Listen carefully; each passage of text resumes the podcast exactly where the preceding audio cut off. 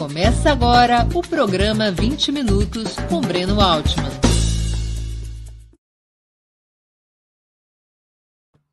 Bom dia! Hoje é 26 de setembro de 2022. Estamos dando início a mais uma edição do programa 20 Minutos. Nosso entrevistado será Paulo Arantes, um dos mais renomados intelectuais do país, é professor sênior do Departamento de Filosofia da USP Universidade de São Paulo, onde lecionou entre 1968 e 1998, tendo atuado como coordenador do programa de pós-graduação entre 1984 e 1988 e editor da revista Discurso entre 1976 e 1991. Antes de começarmos, queria lembrar a vocês como é essencial a sua contribuição financeira para a manutenção e o desenvolvimento de Opera Mundi. Vocês já conhecem as seis formas possíveis de contribuição. Assinatura solidária no site operamundi.com.br barra apoio, inscrição como membro pagante em nosso canal no YouTube, basta clicar seja membro em seja membro e escolher um valor no nosso cardápio de opções, super chat super sticker durante nossas transmissões ao vivo. Valeu, valeu demais quando estiverem assistindo aos nossos vídeos gravados e o Pix a qualquer momento. Nossa chave no Pix é apoia.operamundi.com.br. Eu vou repetir nossa chave no Pix, apoia.operamundi.com.br. Além dessas seis formas de contribuição, lembre-se sempre de dar like, de clicar no sininho e de compartilhar nossos programas com seus amigos e nos seus grupos. Quem ainda não estiver inscrito no nosso canal, essa é a hora de fazê-lo. A mais eficaz de todas as armas contra as fake news é o jornalismo de qualidade. Apenas o jornalismo de qualidade coloca a verdade acima de tudo. E esse jornalismo que a Opera, Mundi busca oferecer todos os dias depende da sua contribuição, do seu apoio, do seu engajamento, do seu bolso. Agradeço antecipadamente a todos que puderem contribuir, não importa o valor. Bom dia, professor Paulo Arantes. Muito obrigado por aceitar nosso convite. Uma honra ter sua presença no 20 Minutos. Bom dia, Brandon. Obrigado pelo, pelo convite. Professor, o senhor está de acordo em classificar o bolsonarismo como um fenômeno identificado com o fascismo? Não. Não, acho que isso isso atrapalha, atrapalha a identificação desse fenômeno e, de certa maneira, banaliza, essa analogia histórica banaliza um pouco. Há, claro, que há analogias históricas que correm no subterrâneo do processo histórico que são válidas, mas para identificação imediata, não. Eu posso diante de um brutamontes bolsonarista agredindo uma pessoa ou tocando fogo numa banca de jornais, eu posso comparar com os brigadistas mussolinianos e assim por diante e dizer que são fascistas. É uma brutalidade de tipo fascista, mas isso também não explica muito. Eu acho que nós devemos insistir na nota específica, nas duas notas, nas duas dimensões da nota específica do fenômeno, a nacional, a brasileira, e a internacional atual, isto é, a, o retorno, o retorno em grande força e pompa, num certo sentido, da extrema-direita à cena política internacional e, em alguns lugares, nacional, com extrema virulência, e o nosso caso é um caso, um caso muito especial, porque está na vanguarda desse processo. Nós somos fora a, a, rigor, acho que nós fomos a, o primeiro regime, regime político de poder, que é o bolsonarismo, o primeiro regime de poder de extrema-direita puro sangue, sem grandes, sem alianças, sem grandes, sem alianças com partidos tradicionais, como é o caso do Trump, que surfou ao ganhar primeiro o apoio do Partido Republicano. Isso aqui, esse, esse capitão, ele veio do nada, veio do submundo político congressual, e em pouco tempo chegou ao topo. Chegou ao topo uh, sozinho, sozinho. Ele arrastou consigo a, a direita, não. Ele não é um produto da direita brasileira clássica que foi humilhada nas eleições de 2018. Portanto, nós estamos na vanguarda desse processo de desintegração pela extrema direita, de modo que fascismo não explica não explica nada, embora eu possa dizer que historicamente pertence à família do fascismo como, ah, por exemplo, definiu o fascismo ah, como Marcuse definiu o fascismo, que é a forma organizada terrorista das contradições do capitalismo. Eu acho a forma fantástica, bonita, mas mesmo me desculpe o Herbert, mas daí morreu Neves. Então, quase 80% da patologia do capitalismo entra na, no balaio do fascismo. Então, ficamos na mesma. Então, eu não usaria, não usaria, mesmo para xingar, xingar de fascista, quer dizer, não, porque a pessoa, o alvo nem sabe o que é isso. O alvo sabe que está sendo xingado de uma coisa muito feia, mas ele não sabe o que é historicamente, qual o valor desse xingamento. Nos anos 30 e 40, durante a guerra, quando se falava em fascismo, era uma coisa grave, gravíssima. Era, digamos, uma resposta a um risco de vida político. Então, agora não. Agora. E o que seria o bolsonarismo, professor? Opa! Se eu lhe desse uma resposta em cinco minutos, eu teria, mereceria uma, uma estátua equestre no centro de São Paulo. Há, muitas, há muitas definições.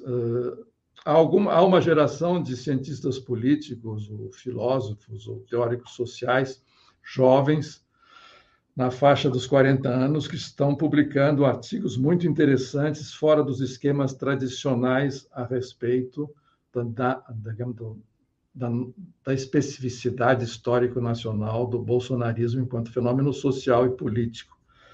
Eu poderia enumerar uma meia dúzia de autores, poderia até me esquecer de algum outro e fazer alguma injustiça, mas eu poderia, por exemplo, um dos que eu li recentemente, um mês atrás, dois, três meses atrás, um autor chamado Rodrigo Nunes.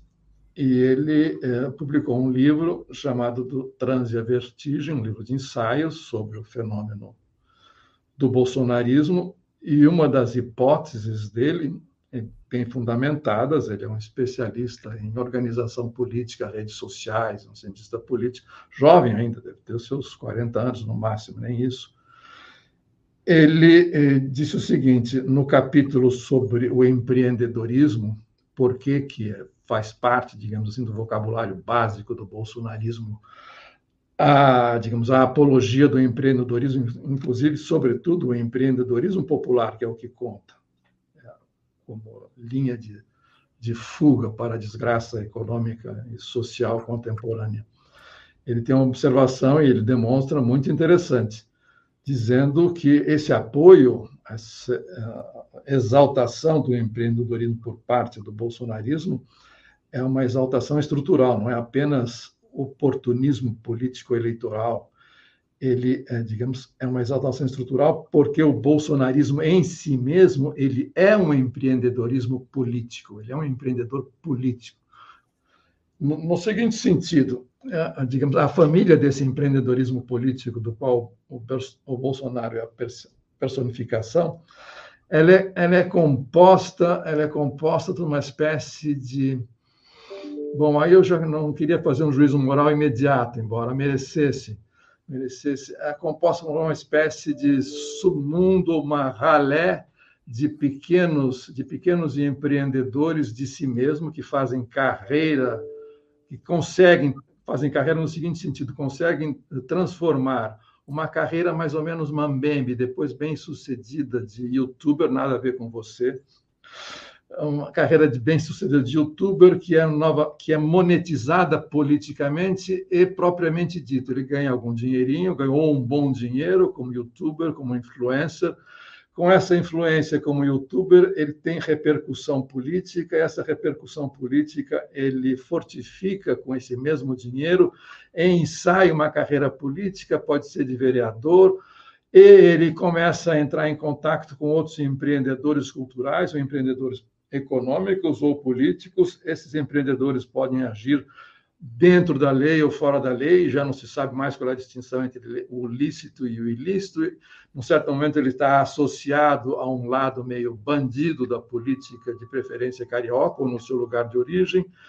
E mais adiante nós vamos encontrá-lo disputando uma cadeira no, na Câmara Federal ou na, na Câmara Municipal, tornando-se vereador, mais adiante político, e continua sendo uma estrela no mundo das redes sociais, ganhando dinheiro. E quando você vê, ele é um chefete, possivelmente um chefão, empreendedor que fez uma carreira no mundo dos negócios, nas redes nas redes sociais, nas redes políticas, nas redes de delinquência, nas redes comerciais.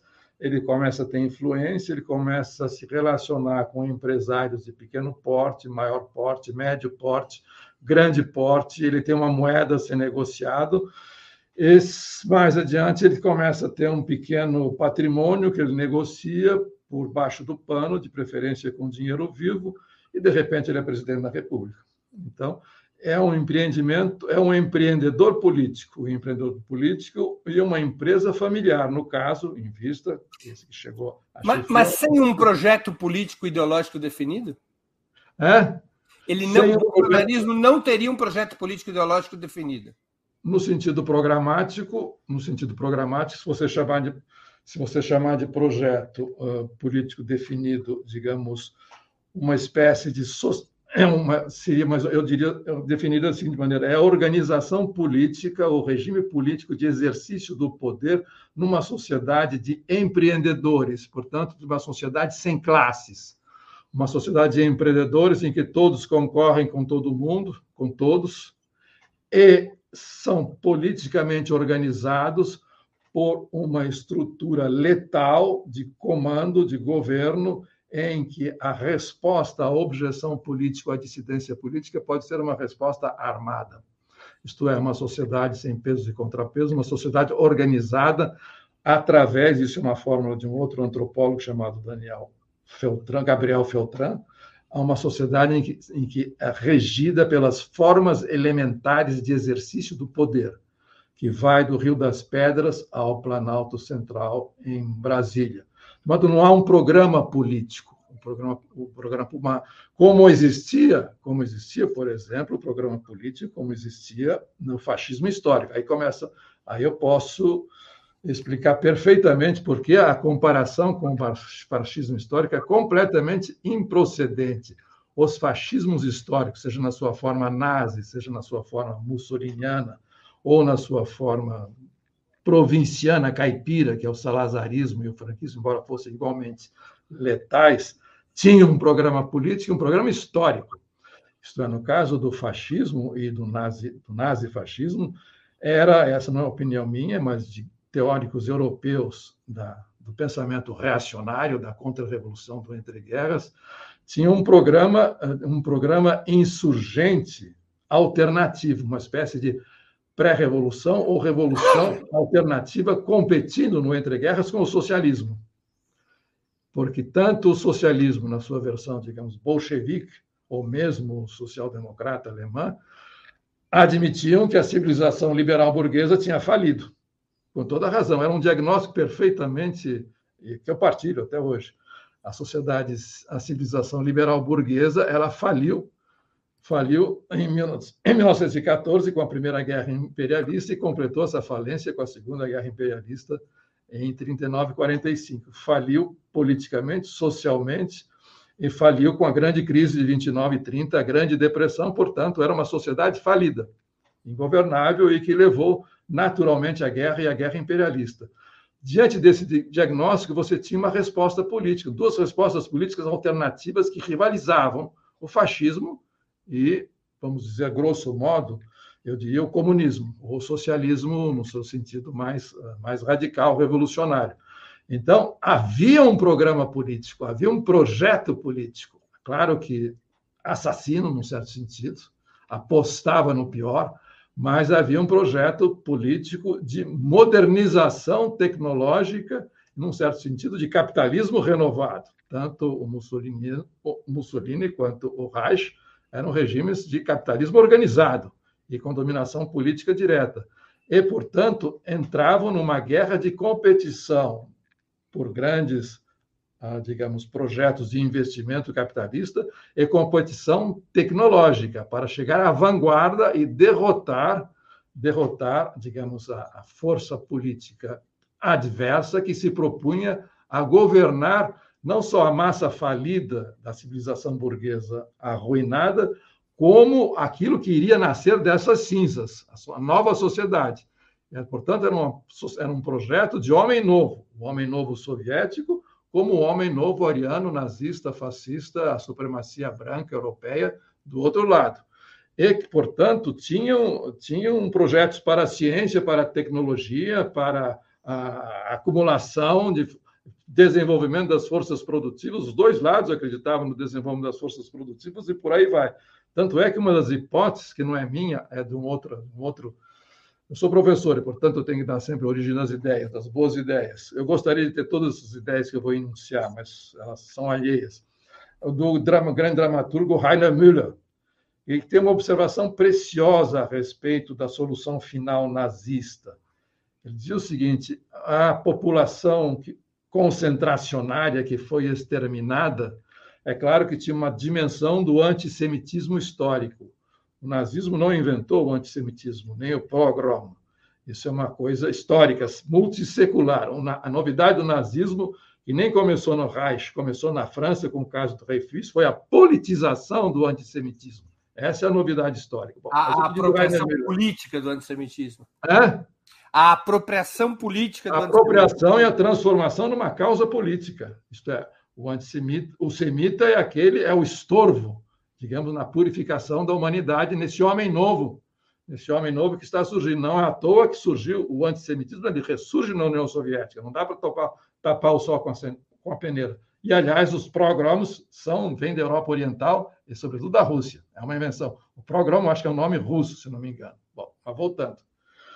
O Rainer Miller diz o seguinte: uma das explicações razoáveis para, digamos, a solução final que não é simplesmente o extermínio, o genocídio no sentido banal do termo, embora de, de banal não tenha nada o genocídio, é o seguinte: nós temos que eliminar os, as populações, as minorias ou maiorias, tanto faz, retardatárias do ponto de vista tecnológico e social, aqueles que vão puxar o nosso o nosso trem, vão puxar a locomotiva da história que está deslanchando nesse momento aqui no nosso pedaço. Então, são populações retardatárias, aqueles que ficam para trás. Os que ficam para trás têm que ser eliminados. Essa a ideia do, do Rainer Miller, que eu posso completar com uma outra ideia para justamente nos afastarmos de vez desse fantasma do fascismo, que, de certa maneira, era uma proposta de vanguarda. Quando Hitler deflagrou antes da hora, e por isso se ferrou completamente do ponto de vista estritamente militar, a guerra, ele não estava preparado para a guerra, ele sabia que era uma potência militar de segunda linha, comparado, por exemplo, com os americanos, ou com mesmo, mesmo com, com a, com a Grã-Bretanha. A França já estava lá, mais para lá do que para cá, já estava cambaleando, esperando um empurrãozinho para cair na vala comum das potências de segunda ou terceira ordem ele sabia o seguinte: há dois, há dois gigantes uh, econômicos industriais despontando no pedaço nessa nova era, depois da falência da civilização burguesa. Os Estados Unidos e a União Soviética. E a Alemanha, onde fica nisso? Chegou tarde na repartição imperialista do mundo. A Alemanha tem que ter o seu lugar ao sol, porque é uma grande potência e para ter um lugar ao sol, ela precisa correr na frente e se equipar. E se equipar, ela não tem colônias, portanto, ela vai ter que colonizar a Europa, não tem, não tem, não tem saída, e ela foi o que ela fez. Colonizar a Europa, colonizar, sobretudo, a Europa Oriental e tirar do caminho aquilo que ficasse na sua frente, isto é, essa raça inferior chamada eslavos. E, portanto, o que não puder ser aproveitável nos, na Europa Oriental será eliminado, como a Rússia menos por ser comunista e mais por ser eslavo, portanto, e o que puder ser aproveitado será escravizado, como os europeus, há quatro séculos atrás, fizeram quando se expandiram mundo afora. Exatamente a mesma receita, não tem diferença nenhuma. Nós não temos, vamos ter que tratar os europeus como se fossem nativos africanos, uh, asiáticos e assim por diante. Bom, o que, que o Hitler pensou? O mundo que virá, o século 20, 21 será um mundo de potências beligerantes disputando o planeta. E, portanto, eu não tenho condições de encarar o poderio dos Estados Unidos que já foi demonstrado na Primeira Guerra Mundial. Um dos ideólogos dessa nova era, chamado Carl Schmitt, foi o primeiro a perceber que como por que os Estados Unidos tinham ganhado a guerra, porque a mobilização ao mesmo tempo militar e industrial deles era mais poderosa e eficiente, tanto é que em poucos meses eles se reequiparam, mobilizaram a sua capacidade produtiva industrial em pouco tempo e e inverter o resultado da guerra na Europa, que estava pendente ainda. A Alemanha podia ganhar. Bom, portanto, nós temos, nós temos que fazer como eles, e para fazer como eles, nós temos que colonizar a Europa, e para colonizar a Europa, nós temos que ocupá-la, derrotar a União Soviética e, se possível, invadir a Grã-Bretanha e, se não for possível, isolá-la. Para, em igualdade de condições, entrar na grande competição que virá por aí como uma grande nação industrial, é claro, com uma população coesa, homogênea, ariana, superior e por aí vai. Aí entra a ideologia. Aí entra a ideologia. Havia Mas também uma aposta. O foco era esse, só que ele errou. Ele errou, ele entrou. Havia, ele não havia tinha uma como. certa aposta do Hitler no isolacionismo norte-americano também, não? Também tinha isso, porque uh, eles, uh, que não eram idiotas, isso está documentado também, mas eu não posso dar as fontes porque é uma montanha de autores o modelo deles, o modelo de uma sociedade homogênea com supremacia branca, em que governa a raça superior os, os inferiores, ou são eliminados, ou são de tal maneira subalternizados que se assemelha, se assemelha à escravidão, é nos Estados Unidos. É nos, a, lei, a lei Jim Crow, a escravidão, a, a segregação, o supremacismo branco, o racismo, a eugenia que foi inventada por americanos, o que fazer com os inferiores, os inadaptáveis, os inempregáveis, os patológicos, tudo isso era americano. Portanto, a, digamos, a, os grandes os grandes hierarcas nazis tinham uma admiração incondicional pelos Estados Unidos, do que ia do Lindenberg, que era fascista declarado, o, o esportista, aviador, assim por diante, até o Henry Ford, que nunca escondeu as suas simpatias. E as grandes corporações, as grandes corporações americanas, as multinacionais americanas, estavam ficaram, estavam todas operando na Alemanha, na Alemanha hitlerista, até dezembro de 41, quando veio Pearl Harbor, tiveram que declarar formalmente guerra, guerra ao eixo. Até então, eles estavam fazendo negócios, era um mundo realmente existente, o Hitler fazia parte disso, era normal fazer negócio e bom negócio. A IBM ajudou a, ajudou a, a, a, fazer a logística dos campos de concentração. E simplesmente eles estavam, é claro que eles estavam ah, ajudando a, a, a Grã-Bretanha, mas na verdade eles estavam ajudando, mas eles estavam endividando a, o Reino Unido para apressar o colapso do Império Britânico e depois a descolonização. Mas, professor, retornando à nossa situação presente, quer dizer, Sim. mal comparando, é, o, o, fascismo e o nazismo eles, teriam, eles tinham um projeto corporativo, um projeto de capitalismo de Estado. O bolsonarismo seria uma espécie, para fazer uma brincadeira, uma espécie de liberal fascismo, ou seja, um certo discurso violento, mas o seu fundamento é o ultraliberalismo, na base é dessa cultura empreendedorista. Sim, é o ultraliberalismo, mas num sentido muito específico, que a palavra ultraliberalismo implica um, digamos, um mínimo de consistência ideológica, que não existe no bolsonarismo. Ele simplesmente, ultraliberalismo para ele significa o seguinte: é um, um tipo de discurso e um tipo de ação, um tipo de ação totalmente pragmática é o seguinte: eu preciso do apoio desses caras aí. Para ele, o grande capital, a propriedade privada dos meios de produção significa nada vezes nada, é zero, uma bobagem qualquer que não, faz parte do mundo dele. Mas para manter o meu poder, que, é, que aí sim, que significa, que significa o poder bolsonarista, eu preciso, eu preciso que esses caras me apoiem e, sobretudo, eu preciso da grana desses caras. Então, eu vou fazer o que eles querem. Eles querem alguma coisa semelhante a algo aproximado ah, digamos, é o trabalho escravo, esfolar os seus subordinados, os seus assalariados, até onde for possível. Eles, portanto, eles querem carta branca, eles não querem legislação nenhuma, eles não querem nenhum, nenhum freio, nenhum contrapeso no funcionamento normal do capitalismo, pelo menos desde o pós-guerra. Não, não, o século XIX era assim. Então, tudo bem. eu entrego ao governo a parte dita econômica, nem sei o que é isso, a parte dita econômica é gerar grana, eu entrego para esses caras, bota empresário lá, façam que bem entendem, façam que bem entendam, desde que não me atrapalhem a vida, me apoiem nas minhas campanhas uh, municipais, estaduais e federais daqui para frente, que eu vou constituir uma dinastia, e me financiem, eles têm carta branca, podem, eles podem agir, vou citar outra, vou citar outra, outra autora, eles podem agir como aquilo que, como, como a Hannah Arendt definiu o poder, o poder colonial, o império nas colônias.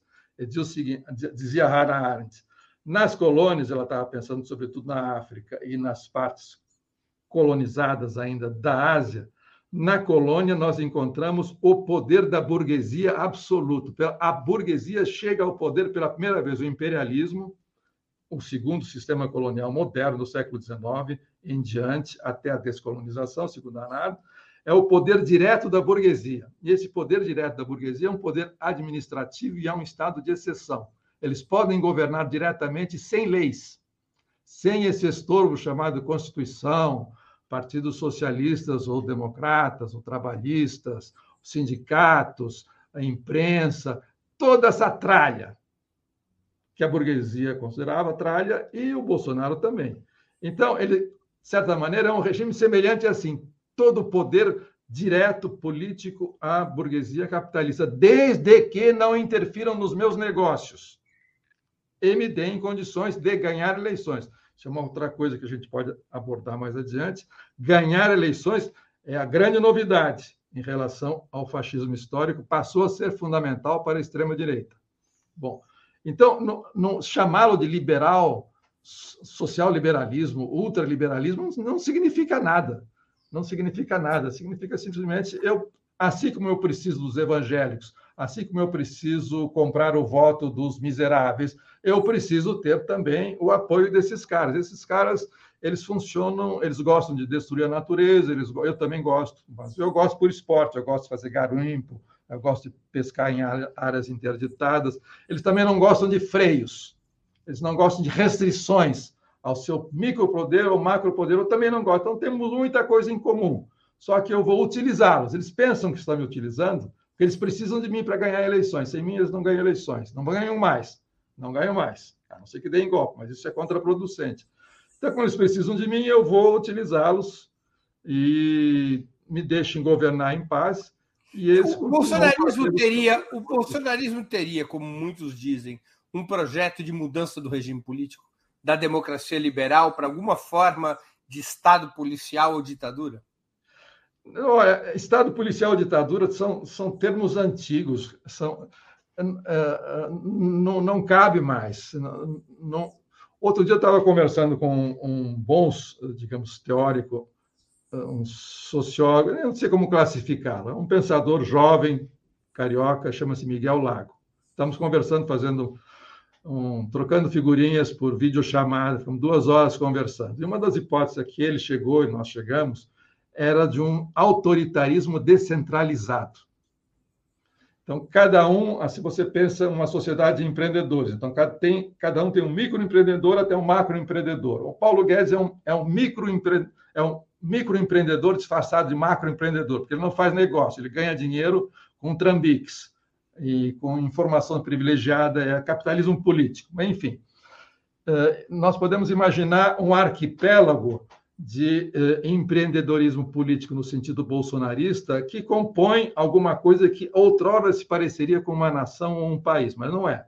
É um, digamos, uma sociedade sem classe composta de microempreendedores que eh, na, trafegam indiferentemente entre legalismos e ilegalismos. E como é que eu organizo politicamente esse autoritarismo, que são arquipélagos, arquipélagos de pequenos déspotas ou de homens de bem sem freio, sem restrições, e que têm micro-relações de poder com seus, digamos, seu entorno vulnerável, desde que não ultrapassem isso. Como é que eu governo isso? Não tem, nós não temos nome ainda para isso. Não, não é de Estado policial.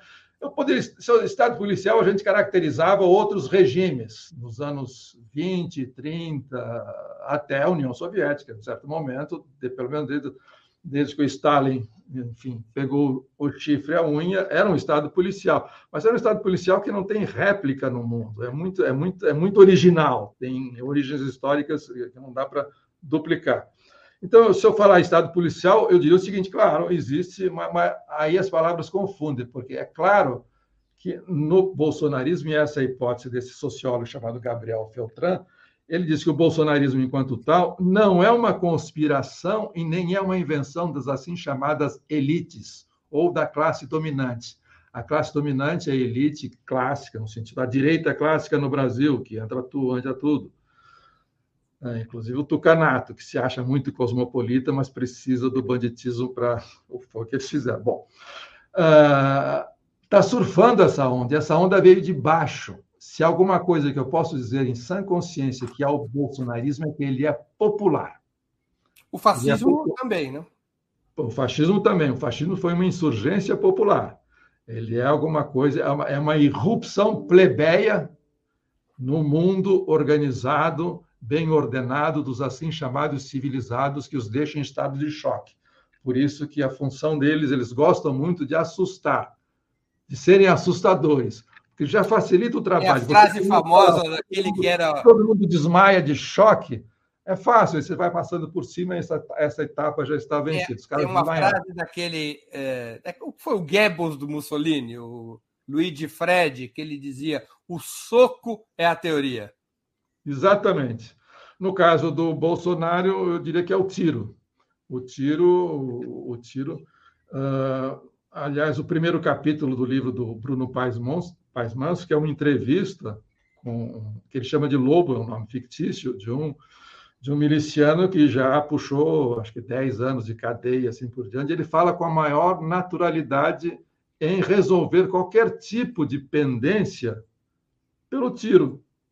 Se resolve a maneira mais. Tiro, simples. O tiro é o programa. O tiro é o programa. E, de certa maneira, então, eu não posso chamar de regime policial uma, alguém que diz que o tiro é o programa e que são micro, uma sociedade de microempreendedores ou, ou de empreendedores macro, micro, médios, assim por diante, armada, em que a sua vanguarda, ou, ou os mais espertos, os mais avançados, porque, estão armados. Me perdoe interromper, é porque assim, fa... vamos fazer uma comparação que é imprecisa, mas apenas para ilustrar aqui para a nossa audiência.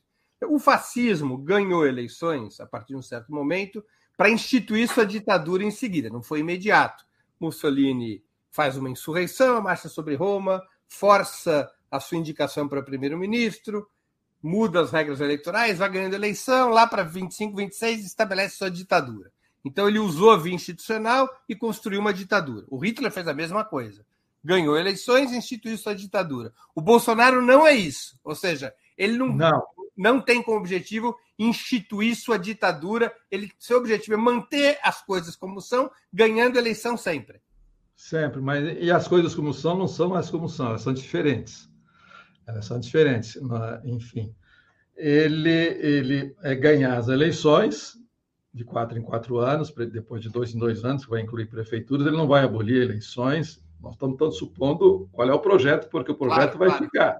Ele pode sair, ele pode sair dia 2 pode sair, pode aí esse mundo, sabe como é que é? Ele, politicamente ele pode desabar, ele pode, enfim, acabar a partir do dia 2 de janeiro. Ele tem 30, 40 processos, num pode vingar e ele vai puxar uma cadeia, pode fugir, qualquer coisa. Ele pode sair de cena, mas o bolsonarismo vai ficar, veio para ficar. Eles são 30%, 35% do eleitorado. Seguramente, não sei, não sei quantificar, mas vamos chutar entre 20 e 30 milhões de convictos. Está aí. É uma realidade sociológica incontornável e nós temos que inventar um jeito de enfrentá-la. Bom, mas ele não vai ter, ele vai fazer, ele vai fazer o que já estava tá, ensaiando e agora ele vai, supondo, supondo que ele ganhe, ganhe numa boa, que é o pior, para mim a pior hipótese da, das eleições de outubro, é que ele ganhe, e ganhe na boa, não ganhe na mão grande. O que não é impossível, dependendo da campanha, seguramente ele não, ele não leva o primeiro turno, mas dependendo da campanha em outubro, ele pode levar. Isso não, a diferença de 10 pontos se tira no segundo turno. Bom, mas voltando, isso não é o caso. ele vai, digamos, porque eu penso o seguinte: o atual, o atual regime que já está mais ou menos esboçado e instalado, que é esse exercício das formas elementares de dominação política, de certa maneira, nós não somos mais uma sociedade organizada, como se imaginava pelo mundo do trabalho, uma sociedade salarial, um Estado, estado, um Estado social. Está fora disso, isso acabou. E o que existia antes já era um remendo. Bom, mas, enfim, deixando de lado tal como ele existe atualmente, o que, que são os chamados poderes instituídos da República Brasileira? Judiciário, Executivo e Legislativo. Como é que eles funcionam? São facções. São facções, não temos mais instituições. O Supremo, que atualmente é a nossa última trincheira contra a avalanche da barbárie bolsonarista, patati patatá, ela é composta de quê?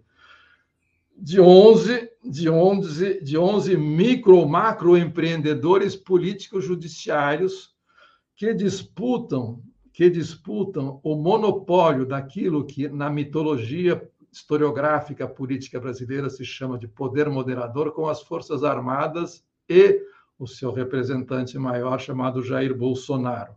Res disputa o monopólio de ser o poder moderador. Portanto, é uma facção contra a outra. Essa facção chamada Supremo Tribunal Federal, que não tem nada a ver com Estado de Direito, democrático, blá, blá, blá, blá, blá. Essa facção composta de 11 macroempreendedores políticos jurídicos, ela, se, ao se comportar como como facção, ela disputa o poder, o monopólio do poder moderador com esse rapaz que está aí no vídeo de máscara, do, do, do lado de um outro, de um outro, de um outro que eu não posso nomear, senão seria processado, mas igualmente socialmente desqualificado. É como se o PCC entrasse em negociações com o Comando Vermelho. É mais ou menos isso. Por isso, quando o Bolsonaro se diz perseguido pelo STF, eu acredito piamente. Ele está sendo perseguido por uma outra facção que quer disputar o seu poder, o seu monopólio de poder, num regime que ele está montando, que é esse autoritarismo descentralizado. Ele sabe que esse aí, que é o nosso, é o nosso mocinho, é o James Stewart, que vai matar o Liberty Valance, todo paulista conhece a capivara desse careca. Esse careca aí ele, ele gosta de bater em secundarista, ele gosta de ocupar colégio ocupado. Ele aprontou mil umas, e agora é o campeão, o paladino do Estado democrático do direito e assim por diante.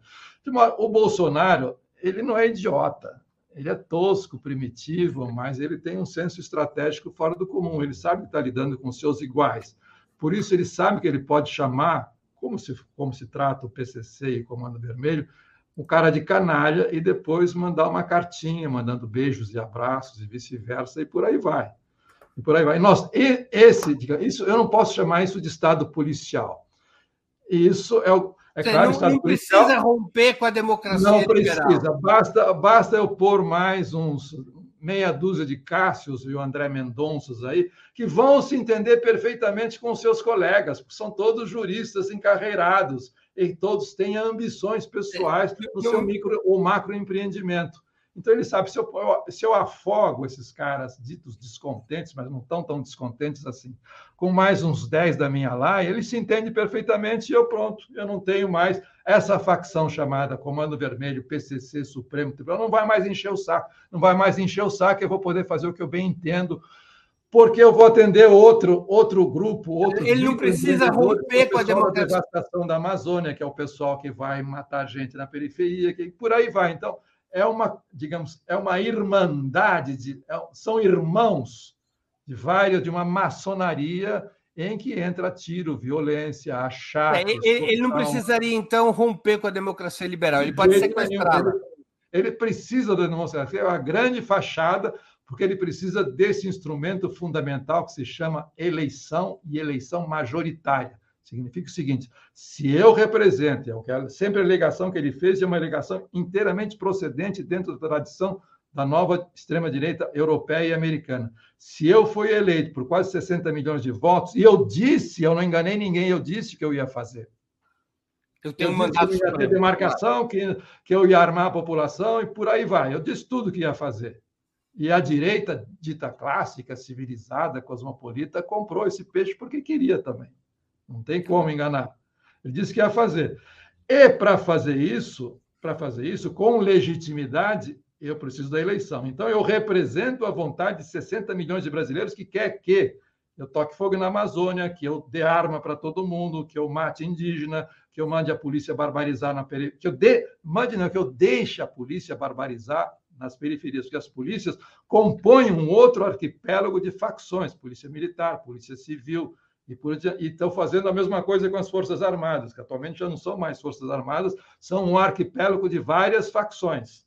Várias facções. Então, você vê essa, essa, essa amostra, essa galera medonha, é um negócio impressionante. Ela dá medo, ela dá medo porque está é, se, tá se encaminhando para se tornar um bando armado e fardado, não é Forças Armadas. Professor, ela... o, senhor, o senhor tem insistido, eu já li vários artigos e entrevistas suas, na tese de que as jornadas de junho em 2013 representaram uma rebelião, uma ruptura com aquela ordem política que vinha sendo forjada pela longa transição conservadora da, da ditadura à democracia.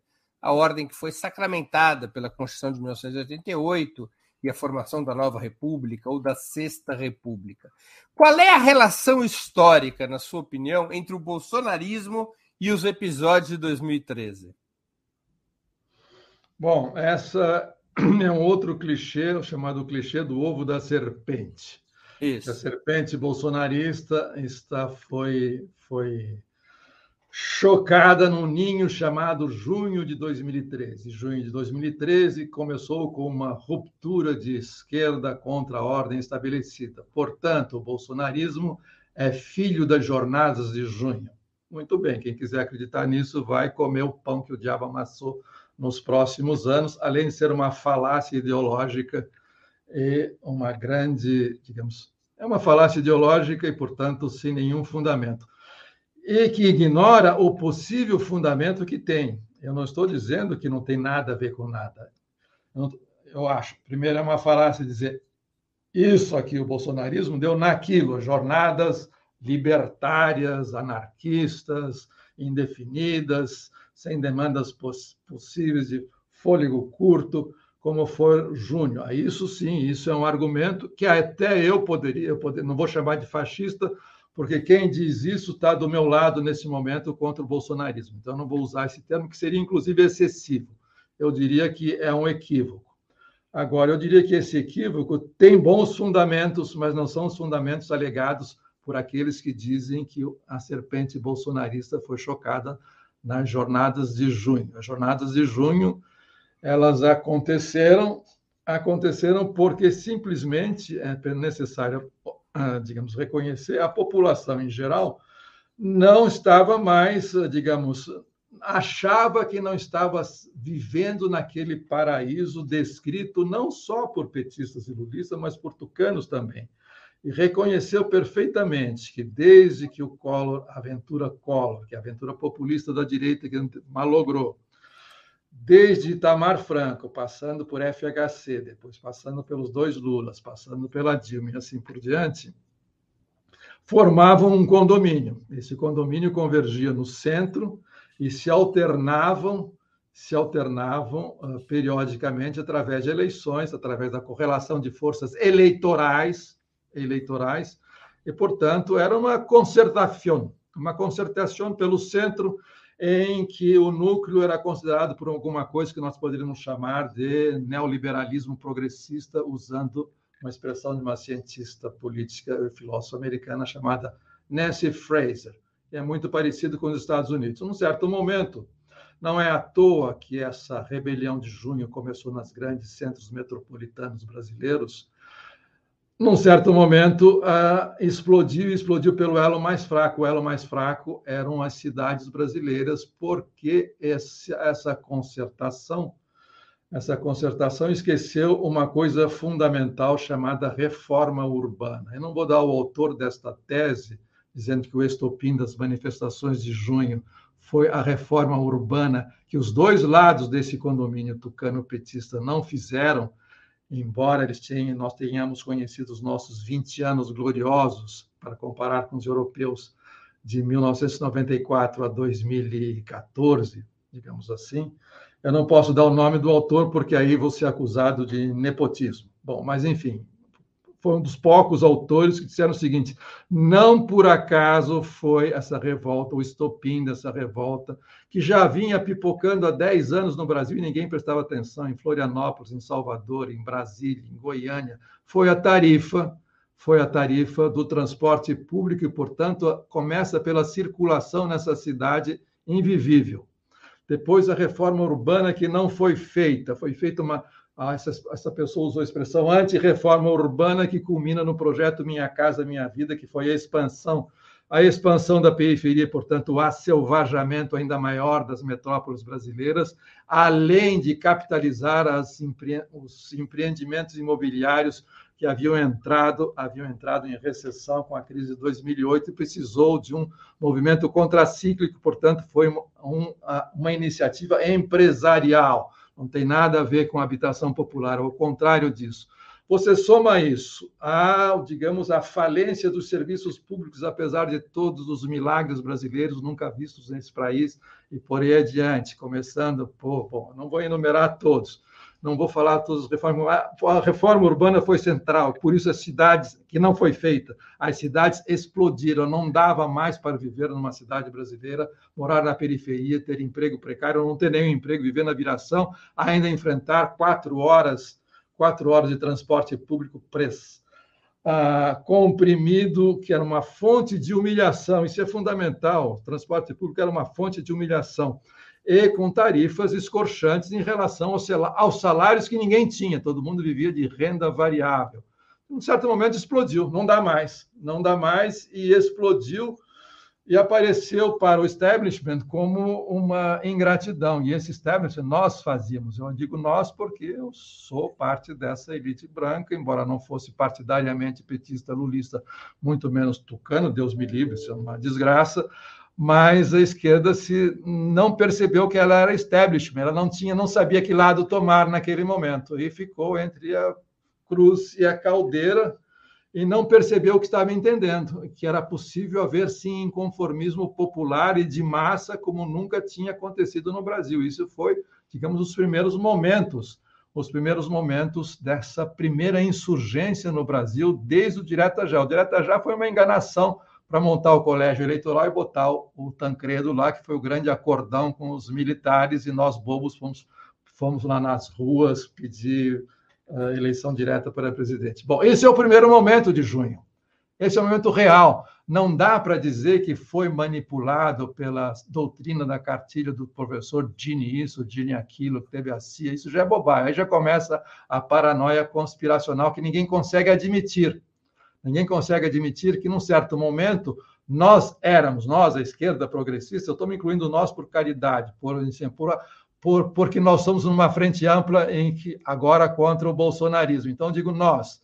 Nós esquecemos que nós éramos establishment, que nós éramos é, uma, uma classe, uma categoria dominante, e que, portanto, a insurreição foi contra essa categoria dominante porque as condições eram invivíveis. Então, explodiu explodiu e finalmente dessa explosão, dessa insurgência, essa insurgência, bom, aí começa começa a autocrítica do nosso lado de junho. Se acreditava, se acreditava que não é que havia planejamento, mas todo mundo imaginava que dessa explosão apareceria um, um novo tipo de autogoverno da população insurgente naquele momento que apenas serviços públicos decentes, queria morar em uma cidade, cidades em que houvesse reforma urbana decente, em que houvesse moradia decente, em que se terminasse com o sonho da casa própria, se fizesse, se voltasse aos aluguéis públicos moderados e assim por diante. Era, era possível, era, tinha, tinha mais ou menos solução a questão da moradia popular, a questão habitacional no Brasil, a questão urbana no Brasil tinha podia ser resolvida. Ela não foi resolvida, chegou nesse gargalo e explodiu. Bom, a partir dessa explosão, imaginava que dessa explosão o povo se auto-organizaria. Acontece que o povo, provavelmente dito, o povo das periferias, começa por ele, não compareceu. Então, o pessoal de junho tinha desconhecido que o povo das periferias já estava comido pelo empreendedorismo popular e já era conservador, ou sempre foi conservador. A ideia de que a votação do lulista numa votação programática, ideológica, consciente, política, era um mito. Nunca foi, foi sempre programático, pragmático. O povo sempre votou de maneira pragmática. Não vai votar agora, espero que dê vitória ao Lula no primeiro turno por razões pragmáticas, porque é, esse cara pode nos aliviar a nossa desgraça, o outro só agrava. Ponto. Não tem que nada a ver com esquerda, direita, nem sabe mais o que, nem vale, nem, nem nós temos o que dizer, estamos desmoralizados enquanto socialistas, não temos nada a dizer esse povo, porque não o conhecemos, não o conhecemos. Não foi, foi dar um, dar um, abrir, abrir um parênteses só, estava lendo hoje na, na UOL uma entrevista que eu não conhecia, um rapaz que é evangélico, escritor e músico, muito interessante, não sei se você leu. Então ele diz o seguinte: a esquerda é capaz de identificar um quilombola trans no extremo da periferia sul de São Paulo, mas é incapaz de dizer quem são os 50 milhões de evangélicos que existem no Brasil e que vão decidir essa eleição e só tem preconceitos homogeneizadores de relação a esse povo. Ponto. É o, digamos, é o epitáfio, se eu quiser, esse é o epitáfio da esquerda no Brasil nesse momento. Quando se comete um erro desses, que, aliás, é um erro americano, quem ensinou a esquerda a descobrir um quilombola trans da extrema periferia de São Paulo foram os americanos que fizeram isso e se ferraram, deu Trump. Não estou não tô juntando uma coisa ou outra, nem estou dizendo que eu sou contra os quilombola, o quilombola trans no extremo sul da periferia, mas foi o que o rapaz quis dizer, era isso. Mas voltando. Então, houve uma, houve, houve uma insurgência contra o establishment, é uma insurgência contra o centro, para usar o vocabulário antigo. Num certo momento, esquerda e direita no Brasil, tucanos e lulistas convergiram ao centro, a macroeconomia era a mesma, a política social lulista era mais eficiente, porque eles vinham de lá, então eles sabiam como trabalhar, e essa macropolítica social, essas políticas sociais ah, focalizadas foram uma invenção do Banco Mundial, tem novidade nisso, eles adaptaram bem, foram best practices premiados no mundo inteiro. Nesse momento, esse mundo explodiu explodiu e ninguém entendeu. Os tucanos entenderam, mas de outra maneira, da pior maneira, e os nosso lado não entendeu absolutamente nada. Absolutamente nada. Aí, no, nas semanas subsequentes, a Dilma veio com aquele pacote grotesco de reforma disso, reforma daquilo. Em 48 horas, ela recebeu ordem superior. Esquece essas bobagens. Faz o arreglo com o pessoal, porque nós, senão, não vamos perder as eleições de 14 ganharam ali, nós sabemos que ganharam em condições um pouco, digamos, sujinhas. Né? Não deu, era preferível ter perdido aquela eleição e não estaríamos na enrascada de hoje. Bom, naquele, naquele momento surgiu, não surgiu o bolsonarismo, surgiu um tipo de um, o início de uma insurgência popular não vista ainda no Brasil. A direita tradicional tentou uma carona porque esse, clima de ebulição permitia, e com a mão de gato dessa ebulição, inventou o impeachment, esperando que ia ganhar. Com essa insatisfação, nós vamos alegar que a eleição, enfim, vamos entrar num, num pedido, uma petição no Tribunal Superior Eleitoral para pedir anulação da eleição e começa aquele embrólio para dar no impeachment ou anulação da eleição. Enfim, melaram o jogo. A direita tradicional melou o jogo, aproveitando-se da circunstância de junho, porque junho, a partir de um certo momento, começou a ser dirigido dirigido pela grande mídia. A grande mídia se transformou no partido de vanguarda do pessoal de junho e, de certa maneira, incentivou uma direita que não era bem conhecida a ir para a rua e expulsar a pontapés a esquerda que tinha dado o gatilho naquele momento. Bom, aí começa, começa um, uma metamorfose nesse caldo de cultura que, eu insisto, é insurgente. Se há alguma coisa que se aproxima do fascismo nesse momento, é aquilo que um teórico português, que costuma, que é muito atuante no Brasil, chamado João Bernardo, definiu: é a revolta dentro da ordem. A revolta dentro da ordem começou, de fato, aí eu posso dizer, começou em junho mas eu não vou dizer que o bolsonarismo começou, começou em junho. E a direita clássica não entendeu. E quando, quando começou a campanha para o impeachment, a primeira coisa que eles fizeram, que aconteceu, foi expulsar os políticos tradicionais. Tanto é que explica os 4% do Alckmin, ou 2% do Alckmin, em 2018. A partir deste momento é que começa a esse fenômeno novo, que é um fenômeno de massa insurgente, porque é contra o establishment, não tem, não tem, Não adianta vir com o Centrão, olha, se aliou ao Centrão, se aliou ao O Centrão não é establishment. O Centrão é outra coisa.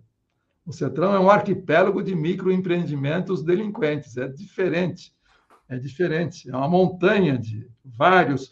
Primeiro comando da capital, comando vermelho, o que você quiser para brincar. Uh, ADA, Sociedade dos Amigos, primeiro comando puro, é o que tem no Centrão voltando, nesse momento, então, aparece, entra em cena, nós não tínhamos percebido uma extrema-direita mobilizada, insurgente, disposta a qualquer coisa. A qualquer coisa. Sem ter programa definido, a não ser contra tudo isso que está aí, que é o establishment, no qual nós não temos lugar. Quando nós dizíamos à esquerda, vocês não nos representam, os políticos tradicionais, para a extrema-direita vale a mesma coisa, vocês não nos representam. E não representavam mesmo. Agora que nos representam, representam de outra maneira, vocês já são outra coisa. Essa extrema-direita entrou, entrou e colocou como protagonista o famoso cidadão de bem. O cidadão de bem foi reinventado nesse momento. Na verdade, ele foi, quando eu digo reinventado, porque o cidadão de bem não é uma invenção da, da extrema-direita contemporânea brasileira. O cidadão de bem, ele vem, ó, ele vem atrás e nós, a esquerda, temos contribuição nisso. Ele foi inventado pela era, era Vargas. A era Vargas, todo mundo acha que a Vargas pós seu pós-Estado Novo, reinventou o Brasil social, CLT, carteira assinada e assim por diante. Ao reinventar isso, o Vargas fez duas coisas malignas. Primeiro, ele colocou a população ao lado do Estado, fingiu que o Estado era um aliado da população, quando a população brasileira, desde, desde a independência ou desde a colônia, sempre viu no Estado o seu inimigo principal, porque é o Estado que recrutava e matava e cobrava imposto. O Vargas conseguiu transformar o Estado no pai dos pobres e instituiu aquilo que o Vanderlei Guilherme chamou de cidadania regulada, isto é, o acesso ao mundo da luta de classes, escapar do inferno do proprietários contra não proprietários através da carteira de trabalho de algumas categorias. Bom, um, e, portanto, era o acesso a um privilégio. O assalariamento passou a ser um privilégio desde a, área, desde a era Vargas. E esse privilégio contava, esse privilégio vinha com acompanhamento ideológico fundamental a distinção entre o cidadão de bem, que era o trabalhador, e o bandido, o não trabalhador, o vagabundo. Toda todo o imaginário da música ao teatro, ao cinema, à literatura da era Vargas passa por essa distinção. O trabalhador e o vagabundo, o trabalhador e o bandido, o trabalhador e o folgado. Eu sou trabalhador, portanto, eu tenho que ser respeitado. O bandido não, o bandido Pode matar, estropiar, encarcerar, fazer o que bem entende. Não nos confundam. O homem de bem nasceu aí, mas ele adormeceu. Ele adormeceu e adormeceu, digamos, no campo popular, e nós tínhamos esquecido disso. A direita não esqueceu, nem, nem o povo evangélico esqueceu, tanto é que apareceu o homem de bem. O homem de bem, o que, que era? Alguém observou, foi a, foi a Isabela Calil, na primeira investigação que ela fez sobre 18, quem é o perfil do bolsonarista que apareceu em 18, ela remontou a junho. Aí ele diz o seguinte: o bolsonarista é o homem de bem, que, tal como ele foi ressignificado por junho. O homem de bem é aquele que se manifesta pacificamente contra os baderneiros. Aí a esquerda em cor diz: é verdade, tem os pacíficos, os manifestantes pacíficos e os baderneiros agora estão aguentando as consequências. Porque o homem de bem ele foi, aos, ele foi, ele foi evoluindo da maneira darwiniana, por exemplo. Ah, na luta pela existência, o mais apto, o homem de bem, transformou-se em patriota. E o patriota é aquele que abraçou a guerra civil e acha que é ameaçado por tudo aquilo que está à volta, que não é o homem de bem, e é tudo aquilo que não presta no Brasil, é uma ameaça existencial, a qual você tem que responder com e é, isso, é esse fenômeno que o bolsonarismo representa. Representa, ele representa. Então, nesse sentido, eu posso dizer que o bolsonarismo nasceu das jornadas de junho, ele, ele é um movimento insurgente. Ele é um movimento insurgente, ele entrou chutando o pau da barraca, ele não respeita nada. Quando ele diz, eu vou nomear o meu filho embaixador do Brasil nos Estados Unidos, qual foi, qual foi a reação nossa?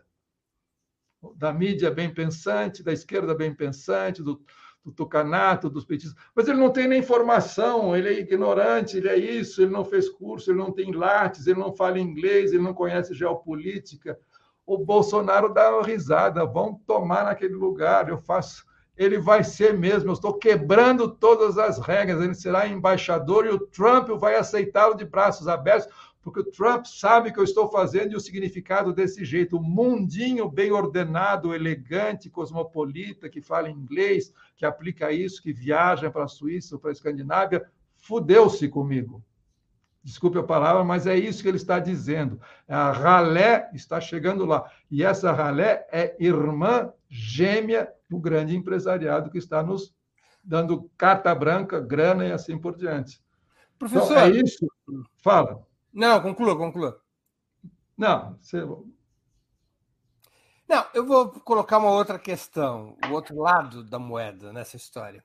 O PT, principal partido da esquerda brasileira, decidiu enfrentar o bolsonarismo nas eleições desse ano a partir, vamos chamar assim, de uma tática restauracionista, de defesa e reconstrução da Sexta República, da Constituição de 1988, embora o PT tenha votado contra essa carta no momento da sua aprovação. Qual a avaliação que o senhor faz dessa escolha, também conhecida como tática de frente ampla, que busca unificar praticamente todo o arco de forças que atuaram na redemocratização do país nos anos 80?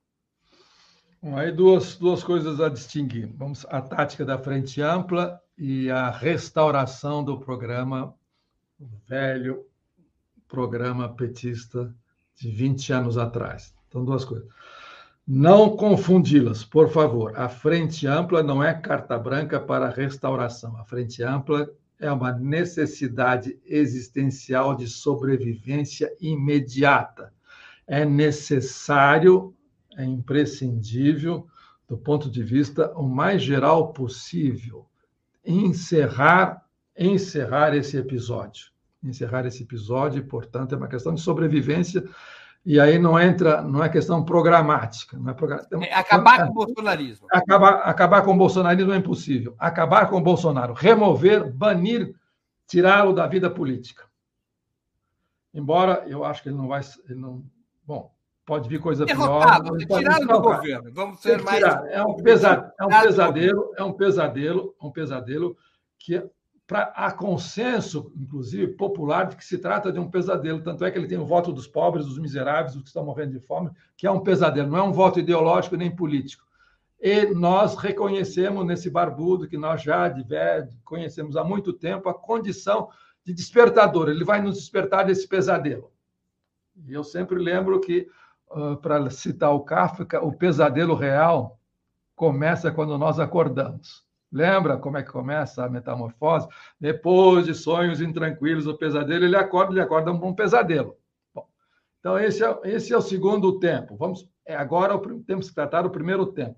Aí sim vale, vale a, digamos, a, a correspondência com o nazismo. É uma, o Bolsonaro é uma ruptura, é uma ruptura para o pior uma ruptura por o pior, e essa ruptura tem que ser, nesse momento, estancada. Nós temos que tentar contê-la.